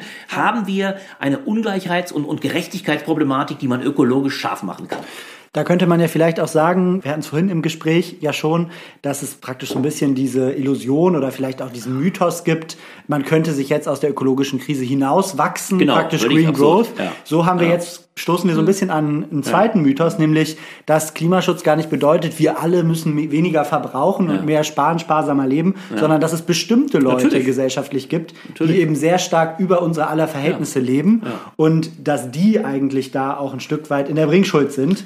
Habe ich das Gefühl, dass das schon auch nochmal ein Perspektivwechsel ist, ein Stück weit, ähm, auch im Vergleich dazu, wie Klimapolitik aktuell auch politisch viel kommuniziert wird. Naja, und was Albrecht auch gesagt hat, ist das eine Infrastrukturfrage am Ende. Mhm. Und das sozusagen, dass das auch nochmal ganz stark mit dieser Armutsreichtumsgeschichte und der Besteuerung halt zusammenhängt, das ähm, finde ich auch nochmal einen wichtigen Gedanken. Wir haben ja auch viel schon über Infrastruktur, wir beide schon viel diskutiert Mhm. und auch zum Beispiel über das 9-Euro-Ticket und über Armutsbekämpfung und das natürlich sozusagen geteilte Infrastruktur zu schaffen, die Ja. dann möglichst grün ist, eine der, oder was heißt möglichst grün, aber möglichst nachhaltig ist und möglichst Mhm. äh, klimaneutral, dass das eigentlich auch eines der besten Mittel ist, um gegen Armut zu kämpfen, weil das halt am Ende was ist, was allen zur Verfügung steht. Ja, es ist auch äh, sogar noch weitergehend, auch nicht alles ist nur unter ökologischen Gesichtspunkten zu sehen. Auch Mobilität hat natürlich einen Wert und man kann sich fragen, wenn es Leute gibt, die sich gar nicht mehr leisten können, dann kann so ein verfügbares Mittel vernünftig sein. Jetzt haben sie ja, wir sprechen ja auch genau einen Tag danach, das 49-Euro-Ticket durchgesetzt. Das wird für manche schon erheblich zu teuer sein, gar Ja, keine Frage. klar. Die, da tauchen aber natürlich aber auch wiederum enorme Fragen auf. Das wird auch strategisch gemacht sein, weil man sich auch wiederum fragt, so, welche, was schafft momentan auch unsere Infrastruktur? Nicht? Das ist leider, ich bin, bin ziemlich sicher, dass da auch ein ge- gewollter Selektionsmechanismus drin steckte. Machst du es auf 9 Euro, hast du vielleicht irgendwann zu viele Leute, die du dann auch nicht mehr haben willst. Die wollen ja dezidiert Leute haben, die beispielsweise fahren müssen. So, und dann nimmst du den 49 Euro ab. Das ist für den, der dadurch vielleicht sein Pendeln aufgibt, immer noch ein Spottpreis. Aber derjenige, der nichts hat, fährt dann nicht mehr. Das ist sozial vielleicht ungerecht, aber es ist möglicherweise noch im Rahmen dessen, was diese fatale, viel zu geringe Infrastruktur gerade noch ermöglicht. Und das meine ich, äh, weil das ja auch ein bisschen die Überfrage ist. Können ja, wir können ja fast noch einen anderen Plot machen für, für die Frage wirklich, wie setzt sich das in Parteiung um? Ich glaube, da dürft ihr euch nicht vertun, ich glaube tatsächlich, es haben sehr viel mehr Leute Verständnis. Ich finde auch zu Recht für die irre Schwierigkeit von Parteien, die absolut an die Grenzen des Machbaren geraten, die alle unter Beschiss, unter, unter Verschiss zum Teil geraten. Das ist die ganze politische Klasse, die allenfalls dafür angeklagt und das ist ein Problem. Die werden nämlich alle dafür hauptsächlich irgendwann gemacht, der Staat funktioniert nicht mehr. Aber die Grünen sind da kein, kein Sonderfall, gegen die man plötzlich, glaube ich, den Eindruck hat, die alleine sind dafür schuld, dass sie, sind schuldig dafür, dass hier die Klimakatastrophe nicht wirklich bekämpft wird. Die Leute sehen, wenn sie ein bisschen abwägen, sie sehen mehr die Zwänge dieser Parteien, was ich auch ganz gut finde, weil ich sage ganz ehrlich, als letztes, an dem Punkt, äh, ich, ich sehe es als ein Problem an. Wenn wir nicht, deswegen bin ich ja so massiv, wenn wir diese Komplexität, auch die, die Schwäche der Parteien, in denen wir uns befinden, auch wenn man sich glücklich schätzt, vielleicht als Bewegung recht stark zu sein und vielleicht aus so einer Schlacht um Hambach oder Lützerath als moralischer Sieger, vermeintlich, man sollte auch immer sehen, dass dieser Parteienstaat eine Wichtigkeit hat und dass wir eine andere gefährliche Auseinandersetzung nicht haben. Es freuen sich auch immer die, die Neoliberalen und Rechtsradikalen, wenn der Staat angeschossen wird. Das darf man nicht vergessen. Ein schwacher Staat und einer, der anscheinend angeblich immer nur unmoralisch handelt, der ist nicht nur in unserem Sinne. Ich glaube, wir brauchen einen starken Staat, um Dinge durchzusetzen. Und deswegen habe ich immer was dagegen, dass man die Staatsdiener sofort als die Schuldigen und dann auch als die, als die nützlichen Idioten sogar noch in Schlamm schmeißt, salopp gesagt. Das ist, äh, ja. Man- also dann einen starken Staat, sagen wir mal, der starke Staat bringt uns dann was, wenn es auch eine linke Regierung gibt. Ne? Ansonsten sozusagen entscheidet der starke Staat halt für einen, für sozusagen schnelleren Autobahnausbau, was wir jetzt gerade diskutieren. Und setzt ihn auch durch. Und setzt ihn halt auch durch, genau. Und das ist, glaube ich, sozusagen. Das ist immer das Problem, da hast du vollkommen und recht. das ist halt voll die Frage, sozusagen, Ja. gibt es darauf irgendwie noch, gibt es darauf irgendwie eine Perspektive? Und das finde ich auch gerade nochmal spannend, wenn man einmal den Bogen zurückschlägt, an den Anfang des Gesprächs, wo du ja sowas meintest wie, du fandest von Anfang an ein bisschen strange, dass es dieses Fortschritts ähm, Ja, gab. Ja, ja. Und das ist jetzt aber irgendwie auch over. Und die Frage ist ja, eigentlich sozusagen, das ist ja auch was klimamäßig einfach so ist. Es wird nicht mhm. immer weiter in den Fortschritt gehen. Das sozusagen ist auch in der Zeitlichkeit einfach gar nicht drin und so. Und da ist ja wirklich dann ein bisschen die Frage, okay, was kommt denn stattdessen und was kommt dann auch in so einer Umverteilungsperspektive? Kommt dann vielleicht kein fortschrittlicher, aber vielleicht irgendwie ein gerechterer Staat? Kann man das hinkriegen? Naja, was brauchst du, dafür? Kann, Valentin ist ja da auch gefragt, weil du immer mit dem Begriff der Anpassung schwanger gehst, von mhm. Philipp Stab als einem jetzt gerade sehr, sehr diskutierten Begriff. Das ist ja auch ein Stück weit nachvollziehbar. Ich sage aber Folgendes. Der Begriff der Anpassung hat ja einerseits eine Realitätsebene, wenn man mal hart formulieren muss, und das ist, glaube ich, auch das eigentlich Tragische fast, wenn man es mal übersetzt, werden wir zum Teil anpassen müssen, uns Entwicklungen, denen wir kaum mehr etwas entgegensetzen können. Also die Vorstellung, dass wir uns immer weiter fortschrittlich entwickeln, als ein Begriff, der eigentlich eher aus dem 19. Jahrhundert kommt. Die Fortschrittsidee als, als fast schon geschichtsphilosophisch gedacht, die erleben wir eigentlich schon seit den 80er Jahren als ad acta gelegt. Das ist auch interessant, dass jemand, leider ist er heute so, so lange tot, man denkt häufig wäre es was für ein Jammer, Ulrich Beck, der immer schon sagte, wenn brauchen wir eine reflexive Moderne. Wir können nicht immer alles weiter, schneller, größer, weiter. Ja. Das ist eigentlich schon lange verabschiedet. Deswegen fand ich diese ganze Fortschrittskoalition sowas von gestrig. Ich weiß zwar, dass die SPD den, den Fortschrittsbegriff nie abgeben wollte. Das ist schon unter Machnik, unter Gabe. Es ging immer um Fortschritt, ja, also moderne, so. Aber ich halte es für eine, eine völlig äh, illusorische Begrifflichkeit, die eigentlich der, der, der Komplexität der Lage nicht gerecht wird. Oder man müsste den Begriff des Fortschritts ganz anders fassen. Ich glaube bloß, ich, ich habe weit mehr mit dem Begriff der Anpassung, den, den wir ja vielleicht nochmal diskutieren könnten, der eigentlich auch eine, eine, eine, ein Stück weit eben eine resignative Komponente hat, weil er immer sagt, wir können Entwicklungen eigentlich ein Stück weit nur hinterherhecheln. Das, das sind übrigens die Beschlüsse, wenn ich nur bedeutlich machen will, der hat natürlich eine Bestätigung schon erfahren auf der letzten großen COP-Klimakonferenz, äh, wo klar gesagt wurde, es geht nur noch um Schadensbegrenzung. Das war ja der, das war ja der eigentlich große Einschnitt, ne? der einzig richtig, wir, wir werden Schaden bezeichnen müssen. Es geht um die Frage, schaffen wir einen riesigen Fonds, in den die Industriestaaten einzahlen müssen, damit zum hart gesprochen den Südstaaten da ihre Inseln bezahlen, die untergehen werden. Das ist eigentlich, und da steckt eine, eine resignative, so, also eine Kompetenz sehe ich als eine resignative an. Ich werde da, das sage ich ganz wundervoll, ich habe da eher einen konservativen, also konservativ, grün-konservativ natürlich immer begriffene Haltung, weil ich sage Bewahrung. Es geht ein Stück weit um Verteidigung. Verteidigung, Bewahrung, und da spielen auch mehr linke Komponenten rein, weil diese Verteidigung eben nur durch Reduktion, durch nicht Verzicht, den Begriff müssen wir, es geht ja auch um gutes Leben, es geht auch um anderes Leben, aber es geht auch schon um die Frage, was verteidigen wir mit, mit Umverteidigung, mit gerechtem Verbrauch. Und da sehe ich alle Komponenten drin, selbst eine Liberale noch, denn es geht da auch um Freiheitsrecht. Es geht mich auch genau um die Frage, die infame Reduktion der FDP-Freiheit, sage ich mal. Jeder soll doch machen, was er will. Hat sich ja erworben, er hat es ja geleistet. Das kann nicht unser Freiheitsverständnis sein. Es geht also um die Akzeptanz auch von Grenzen anderer Freiheitsausübender. Das sind die riesigen moralisch-philosophischen Fragestellungen und da ist aber auch viel Luft drin. Man darf, da, da, da würde ich, ich weiß, deswegen bin ich ja auch so deutlich, so scharf oder ein bisschen auch enttäuscht, wenn man das stärker adressiert würde man, glaube ich, bei erheblichen Menschen mehr Protest erzeugen. Also dieses, äh, Fehde wirklich, verlinkt es mal, diesen Panoramabeitrag. Wenn man diese, diese Kaltschnäuzigkeit so eines Vielfliegers, äh, der ohne jede, ich hab's doch alles erworben, ich kann doch machen, was ich will, ich werde doch, ich hab's, ist doch mein Recht. Das ist schon etwas, wo man eine Diskussion richtig entfachen kann, glaube ich. Ja, jetzt im Gespräch ist ja immer schon mal wieder der Name Philipp Stab und das Konzept der Anpassung gefallen. Vielleicht ganz kurz zum Verständnis. Philipp Stab ist ein deutscher Soziologe, der eben vor ein paar Monaten ein neues Buch herausgebracht hat, das heißt Anpassung, Leitmotiv der nächsten Gesellschaft. Und in dem stellt er so ein Stück weit die These auf, dass eben das Leitmotiv, in das wir uns jetzt so gesellschaftlich schon so langsam reinentwickeln, eben nicht mehr das des Fortschritts ist und das der Gestaltung, sondern das der Anpassung. Das bedeutet letztendlich, wir müssen letztendlich so ein bisschen mit dem, dem den alten Versprechen brechen, dass unser aller Leben immer besser wird, es mehr Wohlstand gibt, es mehr umzuverteilen gibt, wir die Probleme der Vergangenheit durch technologischen Fortschritt alle lösen werden, sondern dass wir mit, dass wir es mit Polykrisen zu tun haben und letztendlich die nur noch im Modus der Anpassung navigieren können. Und ich finde, in dem Buch spitzt er das auch ganz schön zu, nämlich indem er sagt, die Ampelkoalition ist gestartet mit dem großen Versprechen, eine Fortschrittskoalition zu sein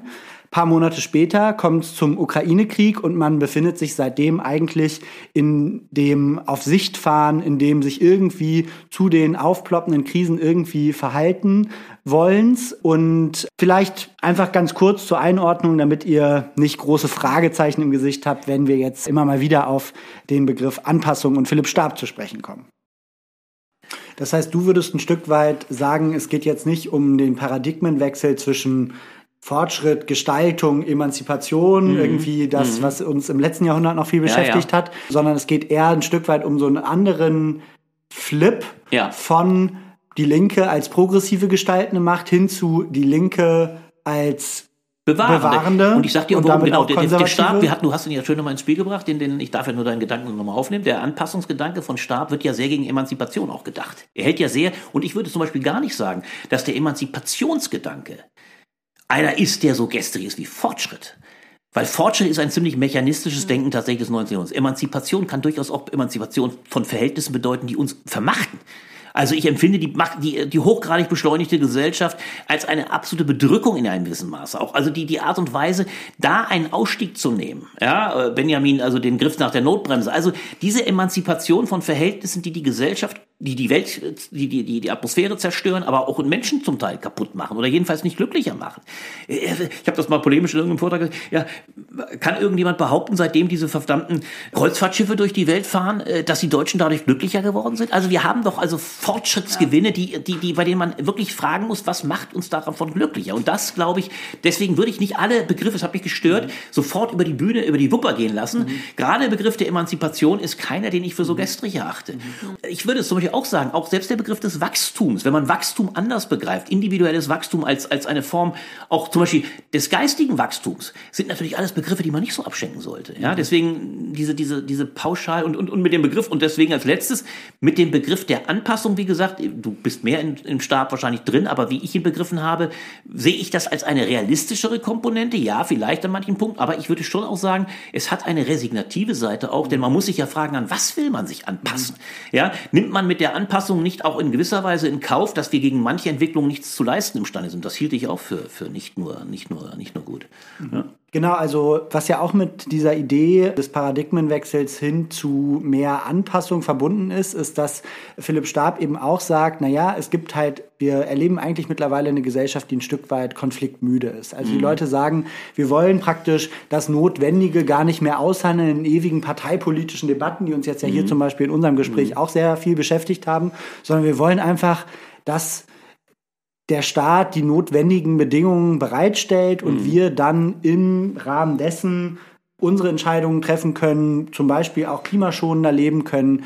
Wir, wenn wir die günstigere Mobilität haben, die Bahnen, die pünktlich kommen und so weiter, dann sind wir alle gerne bereit dazu umzusteigen. Ihr müsst es uns nur ermöglichen. Mhm. Ich finde, das ist auch noch ein Aspekt, der da drin steckt und der ähm, ganz interessant ist, weil er ein Stück weit auch das Staatsverständnis vielleicht auch ein bisschen herausfordert. Also wir sind dann auf einmal nicht mehr im Parteienstaat, sondern wir sind vielleicht ein Stück weit in so einer Art technokratischem ja. Staatsverständnis das sind wir übrigens aber leider schon lange. Das ist auch fatal und deswegen würde ich auch da fundamental widersprechen. Es ist ja leider sogar so, das ist eine Kritik, die an äh, Fridays for Future nicht nur falsch war. Diese Vorstellung, wir kommen quasi scientifistisch in oder äh, im Sinne einer Ökotechnokratie in eine äh, Follow the Science, in eine Gesellschaft, die dann zwangsläufigerweise sich den Geboten und Erfordernissen ökologischer Art widmet. So funktioniert Politik eben leider gerade nicht.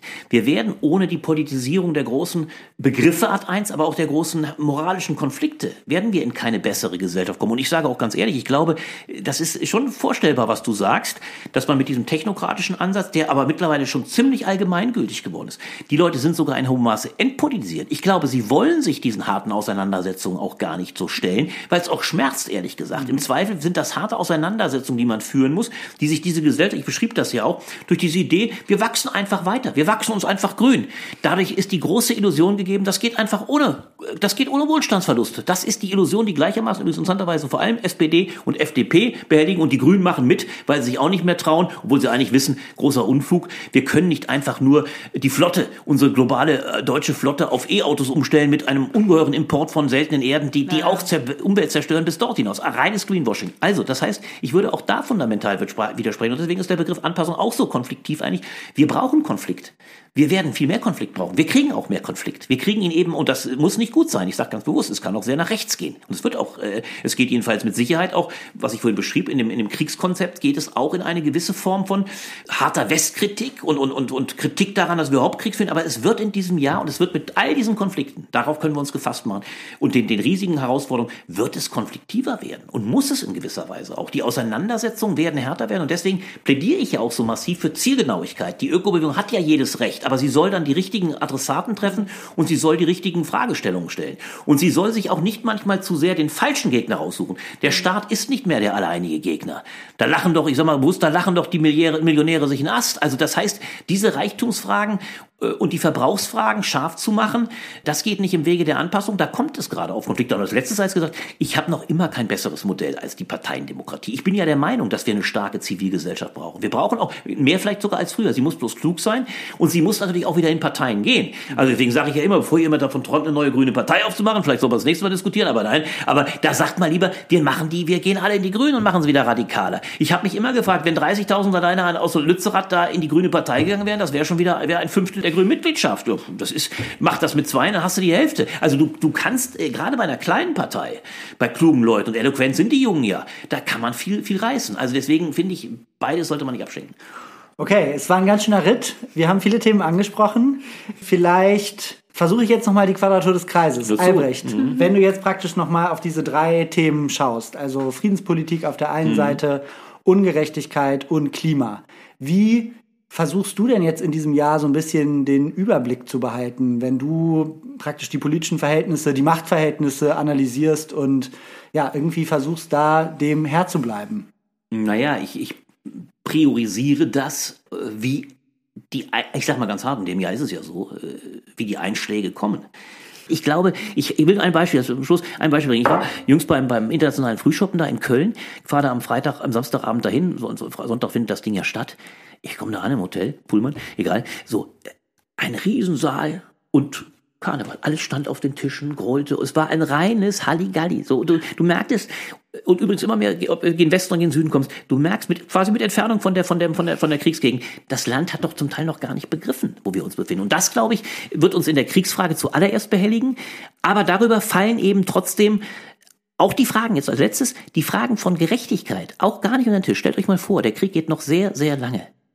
Deutschland wird Kriegswaffen auch dann produzieren müssen. Die Munition, wir haben selber fast nichts. In der Ukraine werden Munitionmengen weggeschossen, die, die, die, auch die, auch der, das wird uns behelligen.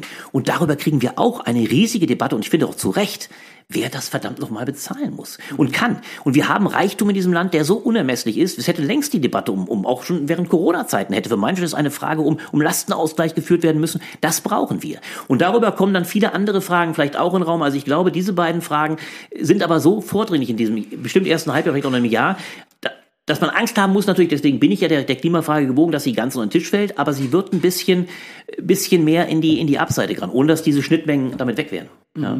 Genau, die Frage, glaube ich, die sich jetzt aber auch klar geworden ist, ist, dass ja, wenn man Ungleichheit thematisiert, hat das ganz viel mit Klima zu tun. Absolut. Also wenn Absolut. sozusagen Leute weniger Geld haben, können sie einfach auch Genau. Und die, Inflation, und die Inflationsfrage, und so und die Inflationsfrage, die kaufen. wir, absolut, und die Inflationsfrage Ja. ist ja auch ein Wahnsinn, nicht? Die Inflationsfrage, die wir noch gar nicht eingestellt haben. Schrumpft das Vermögen, was ohnehin kaum da ist. Und dann hast du keine, dann hast du keine äh, Tafeln mehr. Das ist also, wir merken, wie ungemein eng es gestrickt ist für viele Leute. Und das muss natürlich auch mal zu einer Thematisierung führen, wo, wo hört denn der Reichtum irgendwo auch mal auf? Ja, also deswegen, ich glaube, wir kommen aus diesem alten Modus der Bundesrepublik. Jeder kann so reich, enrichez-vous, werdet so reich, wie ihr wollt, wenn die Unteren nur irgendwie, ich meine, den, der, es ging ihnen auch nicht so schlecht, soll man sagen. Es gibt, manchen Leuten ging es sehr schlecht, die mussten, waren, deswegen gab es ja die Tafeln, aber man hat auch ein Level gehalten. Das scheint mir jetzt in Frage zu stehen. Es sei denn, die FDP will ein Sondervermögen nach dem anderen machen, was auch nicht unbedingt der weiße letzter Schluss ist, weil es eigentlich nur Schulden in die Zukunft verlegt. Also das, oder man, man, man sagt, irgendwann ist das, schrumpft das, das Vermögen weg, dann, dann geben wir halt alles in die Inflation auf. Aber das kann es nicht sein. Ich glaube, wir werden, wir werden diese Verteilungsdebatten bekommen und wir bekommen natürlich auch die Fragen, äh, wie stehen wir international in Sachen Krieg, aber auch Umwelt. Dann Okay. Vielen Dank für das Gespräch, Albrecht. Es war mir eine große Das Freude. ich hoffe, sehr ja, engagiert. Ja, große sehr. Ich habe ja, ich habe ja, man darf es ja mal sagen, ihr habt mich davor schon so sehr, äh, habe schon so schön mit euch tafeln dürfen, dass ich also begeistert bin, dass wir wieder mit, also ihr habt mich zu solcher Leidenschaft trotzdem veranlasst, dass ich den Eindruck hatte, wir haben trotzdem noch die Power, trotz des Wunder, von Valentin wunderbar kredenzten Essens, dass wir trotzdem, also es, es ist, ich hoffentlich äh, trotzdem noch so konzentriert über die Bühne brachte, dass ich die Sorge, dass ihr mich zu sehr verwöhnt habt, äh, äh, konterkarieren konnte. Es war mir eine große Freude und ich hoffe, wir brauchen nicht wieder, ihr könnt mich gerne vor, vor ein, ein, ein, einem Jahr und drei Monaten, also ich komme auch gerne wieder früher zu euch. Es war wieder sehr Albrecht hat schön. den Kalender gezählt, Ja, bis ich habe wiederkommen. Dezember, nee, sogar anderthalb, es wird wahrscheinlich, ja, genau, wir waren, wir haben es ja gerade rekonstruiert, wir haben es noch mal rekonstruiert, es war anderthalb Jahre, es war vor dem, kurz vor der Bundestagswahl 2001, also gerne, Ja. gerne wieder früher, es war mir eine Freude. Ja, auf jeden Ja. Fall. Ja, dann vielen Dank fürs Gespräch. Vielen, vielen Dank an euch, danke.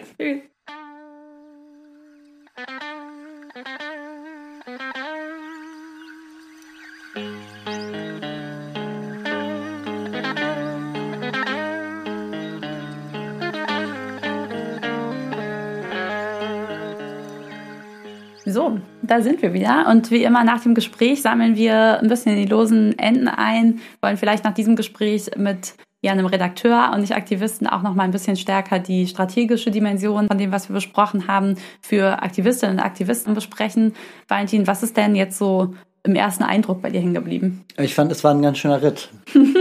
Also ich fand, es war wirklich super gehaltvoll, aber auch wild. Also Ja. wir haben viele Themen gestreift. Es gab ein Feuerwerk der Analysen und in der Vorbereitung für den Podcast dachte ich mir so, okay, wir besprechen diese drei Themenkomplexe Klima, Ungleichheit und Krieg und Friedenspolitik irgendwie so säuberlich getrennt voneinander. Und im Gespräch mit Albrecht wurde aber glasklar, dass diese Themen alle ineinander, alle ineinander verschränkt sind. Ne? Also es gibt einerseits Lützerath, was mit der Argumentation abgebaggert wird, dass man die Energie jetzt braucht, weil es das russische Gas nicht mehr gibt aufgrund des äh, Ukraine-Kriegs. Das heißt, da gibt es schon eine Verschränkung von Klima und Krieg.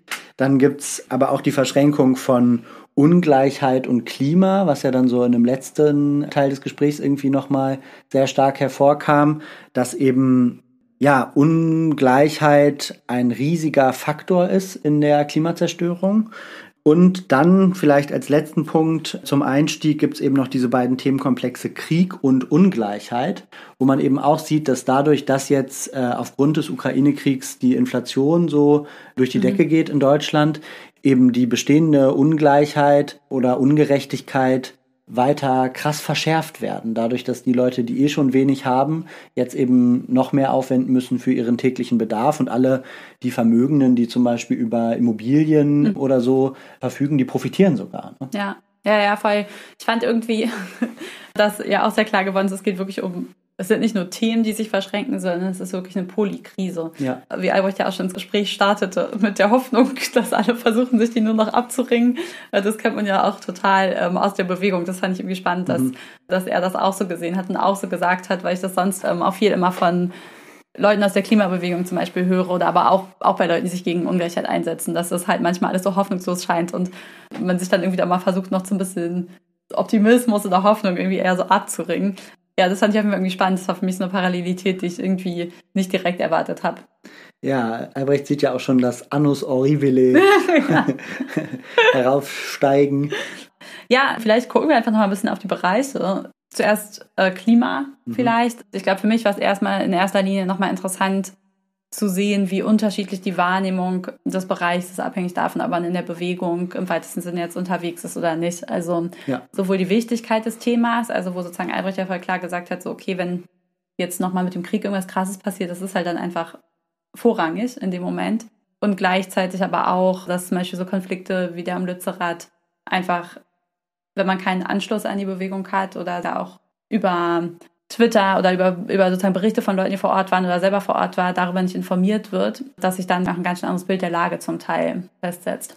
Ja, also da kann ich auch ganz klar sagen, dass sich das auch mit so meinen Erlebnissen aus dem persönlichen Umfeld total deckt. Ne? Mhm. Also, dass man dass bei allen Leuten im Freundeskreis, die aktivistisch unterwegs sind, vielleicht sogar vor Ort waren, dass da völlig klar ist, krasse Polizeigewalt in Lützerath, mhm. ähm, das geht überhaupt nicht. Und auch ein Großkonflikt, den man irgendwie heraufbeschwören konnte mit der Grünen Partei, wo es die wirklich mit der Angst zu tun bekommt. Mhm. Und dann auf der anderen Seite Leute, so, keine Ahnung, Eltern oder Leute so ein bisschen aus den höheren Semestern, sage ich mal, die bei denen das ganz anders ankommt. Mhm. Ne? Also die wirklich äh, die Bilder sehen, wo da die Cops mit Schlamm beschmissen werden und für die, die sich, die davon so richtig getriggert werden, auch wenn sie eigentlich auch progressive ähm, mhm. Ansichten haben und sagen, das geht nicht, so, so kann es nicht gehen, das ist nicht okay. Ähm, und aber auch so dieses, diese Opferbereitschaft für Lützerath, habe ich auch den Eindruck, nochmal eine andere ist bei Leuten, die da ein bisschen weiter weg sind. Also dass man da dann tatsächlich mhm. auch er sagt, es ist total bitter, es dürfte eigentlich nicht sein, ja. aber es ist dann es halt muss halt. So. Ja, voll. Das finde ich irgendwie auch interessant, weil das so ja, es ist schon nochmal so eine Form von, ein bisschen eine Form von Generationenkonflikt, glaube ich auch, dass unsere Generation viel, viel stärker mit dieser Kohlefrage und Kohle ist Klimaschutz, also Kohleausstieg ist Klimaschutz aufgewachsen ist und dass es aufgewachsen ist, aber politisch sozialisiert wurde. Und ja, dass das einfach dann so eine andere Wichtigkeit hat und auch identitätsstiftend eine andere Wichtigkeit hat. Ja, ich bin mal gespannt, auch wie sich das noch in Zukunft zeigt, auch in so grünen Wahlergebnissen und so. Ob sich das nochmal niederschlägt oder ob Albrecht am Ende recht hat und am Ende nicht so viel bleibt. Ja, also ich finde da vor allem interessant, dass ich wirklich den Eindruck habe, dass alle Leute, die so ein bisschen aus der Generation drüber sind, tatsächlich so das Gefühl haben, man muss die Erfolge sehen. Da wird jetzt trotzdem, also es werden fünf Dörfer praktisch vor dem Tagebau gerettet mhm. und Lützerath muss gehen, dass viele Leute da dann aus, den, aus der höheren Generation eher so sagen, ja, besser als nichts und ist doch schon ja. voll der wichtige Schritt in die richtige Richtung. Und so die Leute, die halt sehr in dieser Klimafrage politisiert sind, eben so sagen, Leute, es geht darum, dass wir jetzt aufhören mit dem Scheiß. Vor allem. So, ja, ja, vor allem.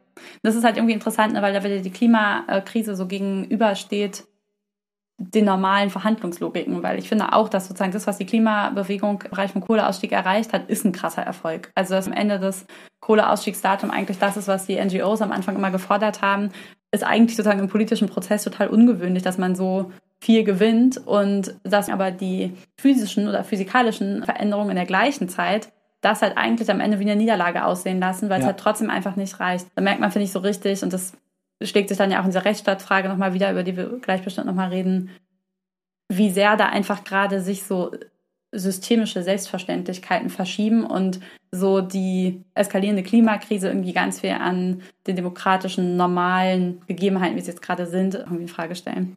Ja, also man sieht tatsächlich, da sind zwei unterschiedliche Logiken so ein bisschen mhm. am Start. Ne? Es gibt einmal diese Logik, diese physikalische Logik, wie du gerade gesagt hast, von wie viel Tonnen CO2 darf man in die mhm. Atmosphäre pusten, ohne dass es nennenswerten Schaden anrichtet oder krassen Schaden anrichtet.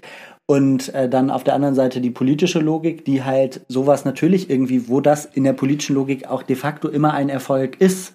Es ist halt nur ein Problem, wenn diese Logiken sich so weit auseinanderentwickelt haben, dass ein großer politischer Erfolg nicht automatisch auch immer ein großer äh, mhm. physikalischer Erfolg ist. Ne? Das ja. ist also, das ist die Schwierigkeit, die sich auch weiter verschärfen wird, ja, denke ich mal. Voll. Und wo ich mich auch immer frage, wie kann man diese Logiken wieder stärker ineinander integrieren? Also wie ja. kann das konkret dann auch gehen?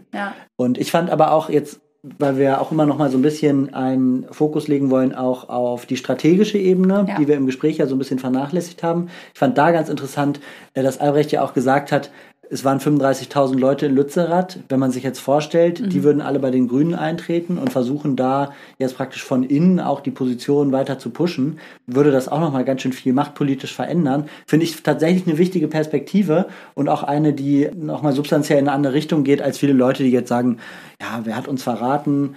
Sozialdemokraten und wer war mit dabei? Mhm. Die Grüne Partei. So, also die Leute, die jetzt so ein bisschen dogmatisch ihre eigenen politischen Glaubenssätze wieder mal ja. bestätigt sehen und die Grünen jetzt schon zu Grabe tragen wollen als Verräterpartei.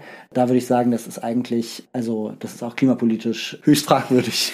Ja, das stimmt, obwohl ich da nochmal interessant finde, dass ich wüsste gerne mal, wie viele da eigentlich nicht doch grünen Mitglieder sind, sowieso schon. Also ich will mich da jetzt nicht mit einer Schätzung aus dem Fenster lehnen, aber ich habe in meinem Umkreis ganz schön viele Grüne, bei denen ich weiß, dass es grüne Parteimitglieder sind, die natürlich dann auch eher die linken grünen Parteimitglieder sind. Aber da waren einige, die da hingegangen sind zu mhm. den Protesten. War ja auch innerhalb der Grünen, war es ja auch ein nicht knapper Beschluss. Aber sozusagen, ich meine, es nimmt jetzt das Argument nicht weg, dass man sozusagen am Ende auch in der Partei, wenn man als Bewegung in eine Partei geht, auch da Machtpotenzial entfalten kann. Aber ich glaube, es ist auch nicht so, dass das dann niemand macht. Genau, aber es ist ja trotzdem in der Bewegung auch ein Dauerbrenner, diese Frage von, ja, überschätzt man den Parlamentarismus, wenn man sagt, hier, da muss man sich dafür einsetzen ja. auf der Umsetzungsebene und muss man nicht stärker in die Bewegung gehen und auf Distanz zu den Parteien und auch sagen, uns ist völlig egal, welche Parteien regieren, so, mhm. wir sind immer Opposition von der Straße und so bringen wir auch unsere Sachen durch. Das ist ja, also, das ist eine Position, die ich sehr stark kenne aus Bewegung und wo ich, glaube ich, ziemlich entschieden mittlerweile bin, dass das zu einseitig ist, sondern dass man mhm. immer sagen muss, man muss immer wissen, wer sind die eigenen Bündnispartner im Parlament und wer sind die eigenen Verbündeten und gleichzeitig groß mobilisieren. Und das ist natürlich schwerer in Zeiten, wo die Grünen an der Regierung sind, ja. weil man da viel, viel schwieriger mobilisieren kann. Das erleben wir gerade alle. Und das ist auch frustrierend, aber das wäre ja dann praktisch fast, der Umkehrschluss ist ja fast zynisch dann zu sagen, je rechter die, Part je rechter die Regierung, desto besser für linke Bewegungen. Also. Mhm. Ja, ich glaube, was ich daran ganz interessant nochmal finde, ist, dass ja jetzt im Nachgang von Lützerath in vielen Bewegungs- so Rückblicken, Publikationen und so, dass da immer wieder die Diversity of Tactics hochgehalten wurde. Damit gemeint ist ja eigentlich immer, dass verschiedene Akteure mit verschiedenen Aktionsformen vor Ort aktiv sein können. Jetzt zum Beispiel in Lützerath, also sowohl die Leute, die da auf den Bäumen waren, Leute, die so utopische Widerstandsorte aufgebaut haben. Am Ende kann man da auch noch das Festival vorletztes Jahr mit reinzählen und jetzt dann, keine Ahnung, die anderen Leute, die da in der Erde sich verschanzen und gleichzeitig noch die Demo die irgendwie NGOs veranstalten und dass man sagt, das sind alles wichtige Teile von Aktionen, die unterschiedlich konfrontativ auch vorangehen. Und was da aber ja nicht reingezählt wird, oft ist genau halt dieser parlamentarische Arm. Und das finde ich eigentlich interessant, auch mal drüber nachzudenken, wie oder ob oder wo der da eigentlich doch auch vielleicht noch dazugehört. Mhm. Ja, auf jeden Fall. Vielleicht jetzt kurzer Themenschwenk. In dem ganzen Themenkomplex Lützerath, Grüne, Räumung und so weiter haben wir auch mit Albrecht gesprochen über Polizei, Staat und auch ein bisschen größer gezogen nochmal diese Frage von, was bedeutet eigentlich Rechtsstaatlichkeit in Zeiten der Klimakrise? Inken, hast du da noch Gedanken zu, die das Ganze vielleicht noch mal ein bisschen abrunden können? Ja, ich finde es richtig tricky. Also ich finde, eigentlich hat man im Gespräch vor allem gemerkt, dass wir dazu einfach keine, dass wir darauf einfach keine Antwort haben. Und es ist einfach gerade ein krasses Dilemma, dass es eigentlich, man sich ja auch, da ich, ich bin ja auch tendenziell da auf bei Albrechts, an Albrechts Seite, mit, damit, dass man auch einen starken Staat braucht, um Sachen umsetzen zu können, auch wenn man jetzt in Richtung erneuerbaren Ausbau guckt und die Förderprogramme und so, es funktioniert nur, wenn man einen Staat hat, der ordentlich ausgerüstet ist finanziell.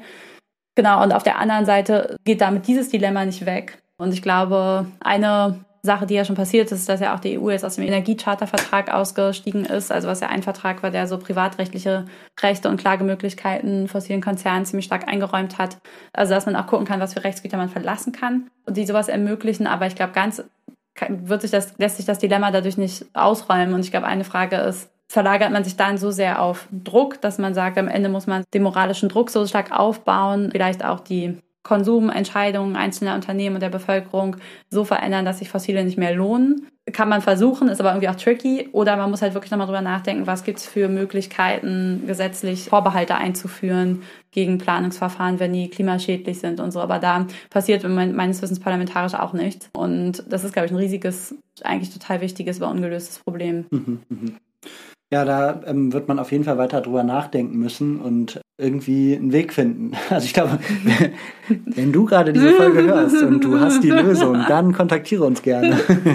Ich glaube halt, das, was daran echt schwierig ist, ist, dass so, man kann jetzt daraus schließen, der Staat ist super scheiße und der soll weggehen, aber deswegen geht er nicht weg. Und so. wir wollen auch nicht, dass er weggeht.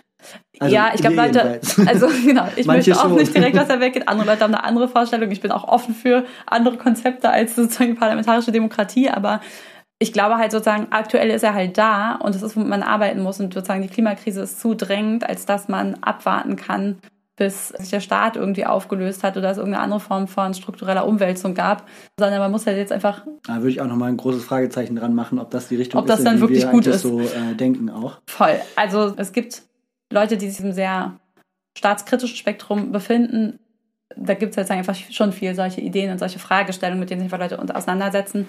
Und ich glaube, der wichtige Punkt ist, den ich gerade machen wollte, der Staat ist erstmal einfach da und da muss man irgendwie damit umgehen und eher gucken, auf was es für Möglichkeiten halt gibt, die Strukturen, die gerade richtig schlecht sind und die fossile Gewinne absichern, wie man die und ob man die irgendwie umwälzen kann. Ja, auf jeden Fall.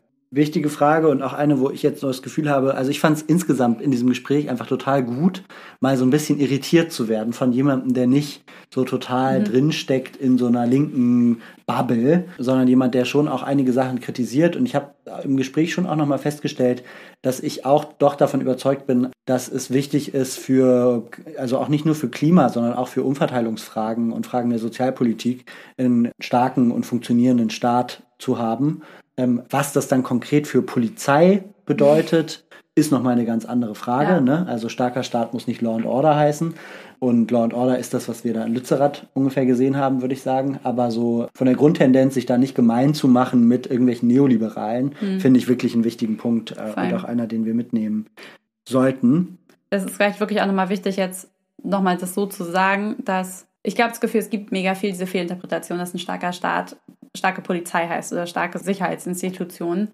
Und da wirklich nochmal umzudenken in ein Verständnis von, nee, ein starker Staat ist erstmal ein stark ausgerüsteter Staat, der eingreifen kann und der Politik auch lenken kann und der zum Teil auch Wirtschaft lenken, Wirtschaft kann. lenken kann. Das ist jetzt eine Richtung, die eher auch in Richtung Staatssozialismus geht. Ja, wo sozusagen man erstmal aber auch sagen kann, dass, da kann man halt auch vom Staat ausgehen. Das ist nicht was, was man sozusagen alles irgendwie ganz neu macht oder so. Mhm, mh. Ja, vielleicht jetzt nochmal kleine, kleine Wolte.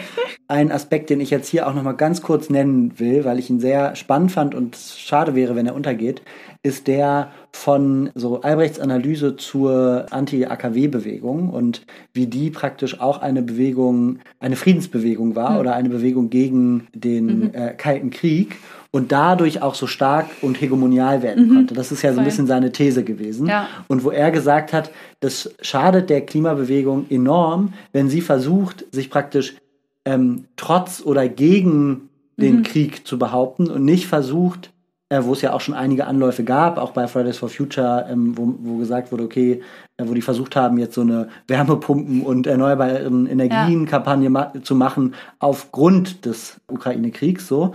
Aber das stärker nochmal zusammenzudenken, mhm. dass es eigentlich ein total interessanter Ansatzpunkt ist für so Hegemoniepolitik, mhm. jetzt über diesen äh, Krieg und auch die Angst vorm Krieg zu zeigen, ähm, dass eben erneuerbare eine Lösung sind für dieses Dilemma und mhm. damit vielleicht ja. man auch die Zustimmung zum erneuerbaren Ausbau vielleicht auch nochmal hochziehen kann. Vor allem. Es gab ja am Anfang auch mal sogar diese Freiheitsenergien-Diskurse, ja. die ja sogar zum Teil von der FDP auch genannt wurden, also wo es sozusagen schon so einen Schwenk gab, auch hin zu ja, die Energiewende auch in so eine Friedenspolitik einzufassen auf eine Art und Weise, was ich dann irgendwie auch viel überzeugender finde als manche anderen friedenspolitischen Fragen, also oder viele, oder sozusagen manche anderen friedenspolitischen, Anführungsstrichen jetzt, Positionierungen dass man wirklich sagt, nee, das muss sich einfach unabhängig machen von diesen autokratischen Systemen und da würde ich jetzt aber halt auch die, aus denen gerade die Gaslieferungen kommen, total einbeziehen und bei denen funktioniert es ja gerade gar nicht. Ja, das stimmt auf jeden Fall. Wo wir jetzt schon wieder beim Thema Krieg und Frieden gelandet sind. Wir hatten ja im Gespräch mit Albrecht auch gesprochen über diese ganze Frage von parteipolitische Positionen zum Krieg. Mhm. Ähm, inwieweit haben die sich verändert? Welche neuen Allianzen gibt es da? Mhm. Irgendwas ist dir da im Gedächtnis geblieben? Ja, also irgendwie erstmal natürlich die Verschränkung mit den anderen beiden Krisen, die war ja, stand ja auch sehr stark im, im Fokus. Aber dann auf jeden Fall schon auch, ja, dass die Klarheit darüber, dass die Grünen die Frage halt einfach schon durchgemacht haben und dass das deswegen da eigentlich gar nicht mehr so eine große Frage war.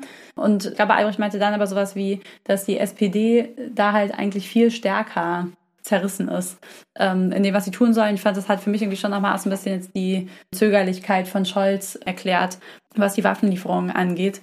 Genau, und dann natürlich, dass Teile der Linkspartei da eigentlich nochmal eher einen Schritt auf die AfD zugehen in ihren Positionierungen und der Russlandfreundlichkeit. Das finde ich jetzt auch nochmal, also einfach nochmal spannend, wenn man sich das anguckt, sozusagen in Bezug auf so die ostdeutsche Geschichte und sowieso stärkerer sozusagen Russlandnähe.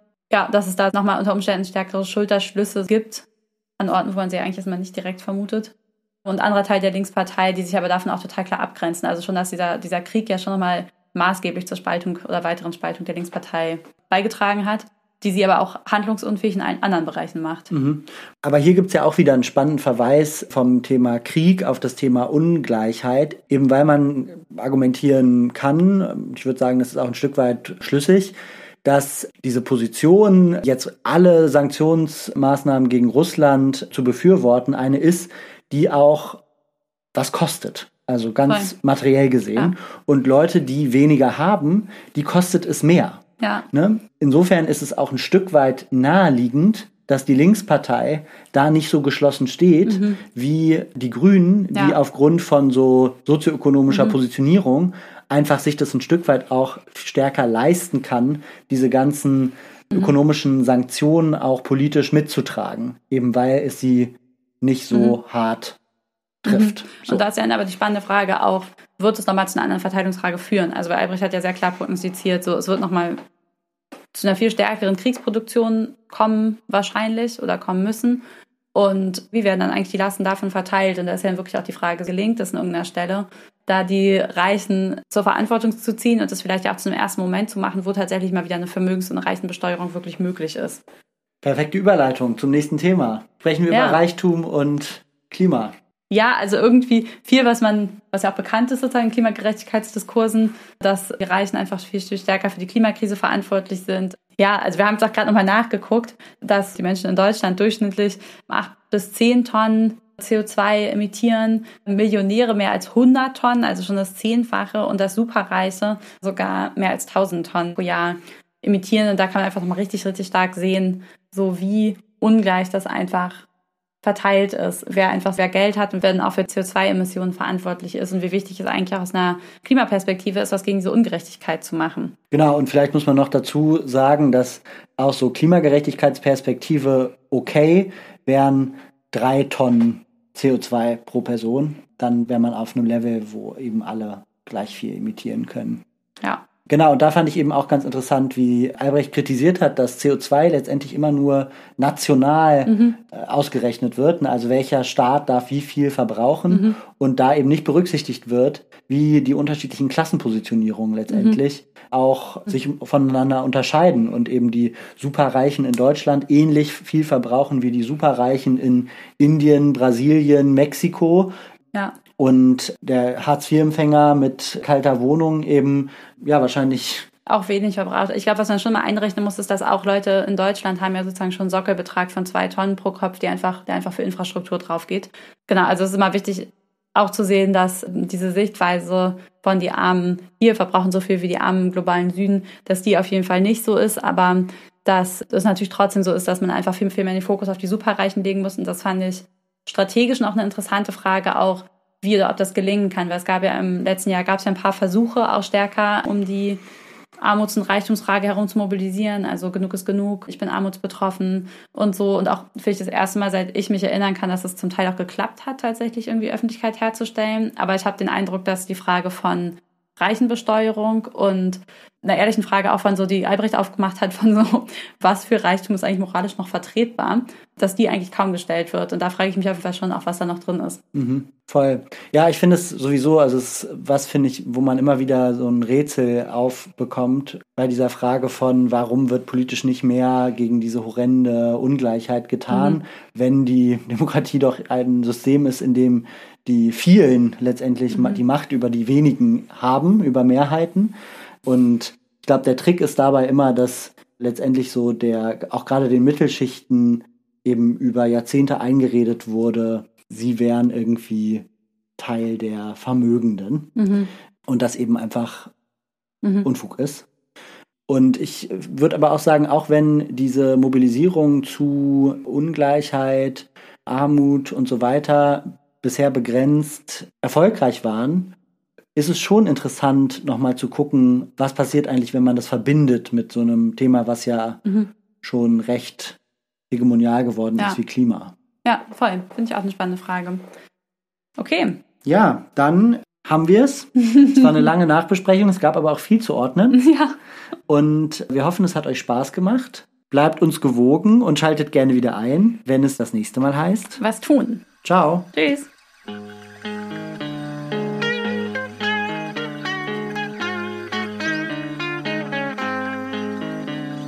Das war der Was tun Podcast.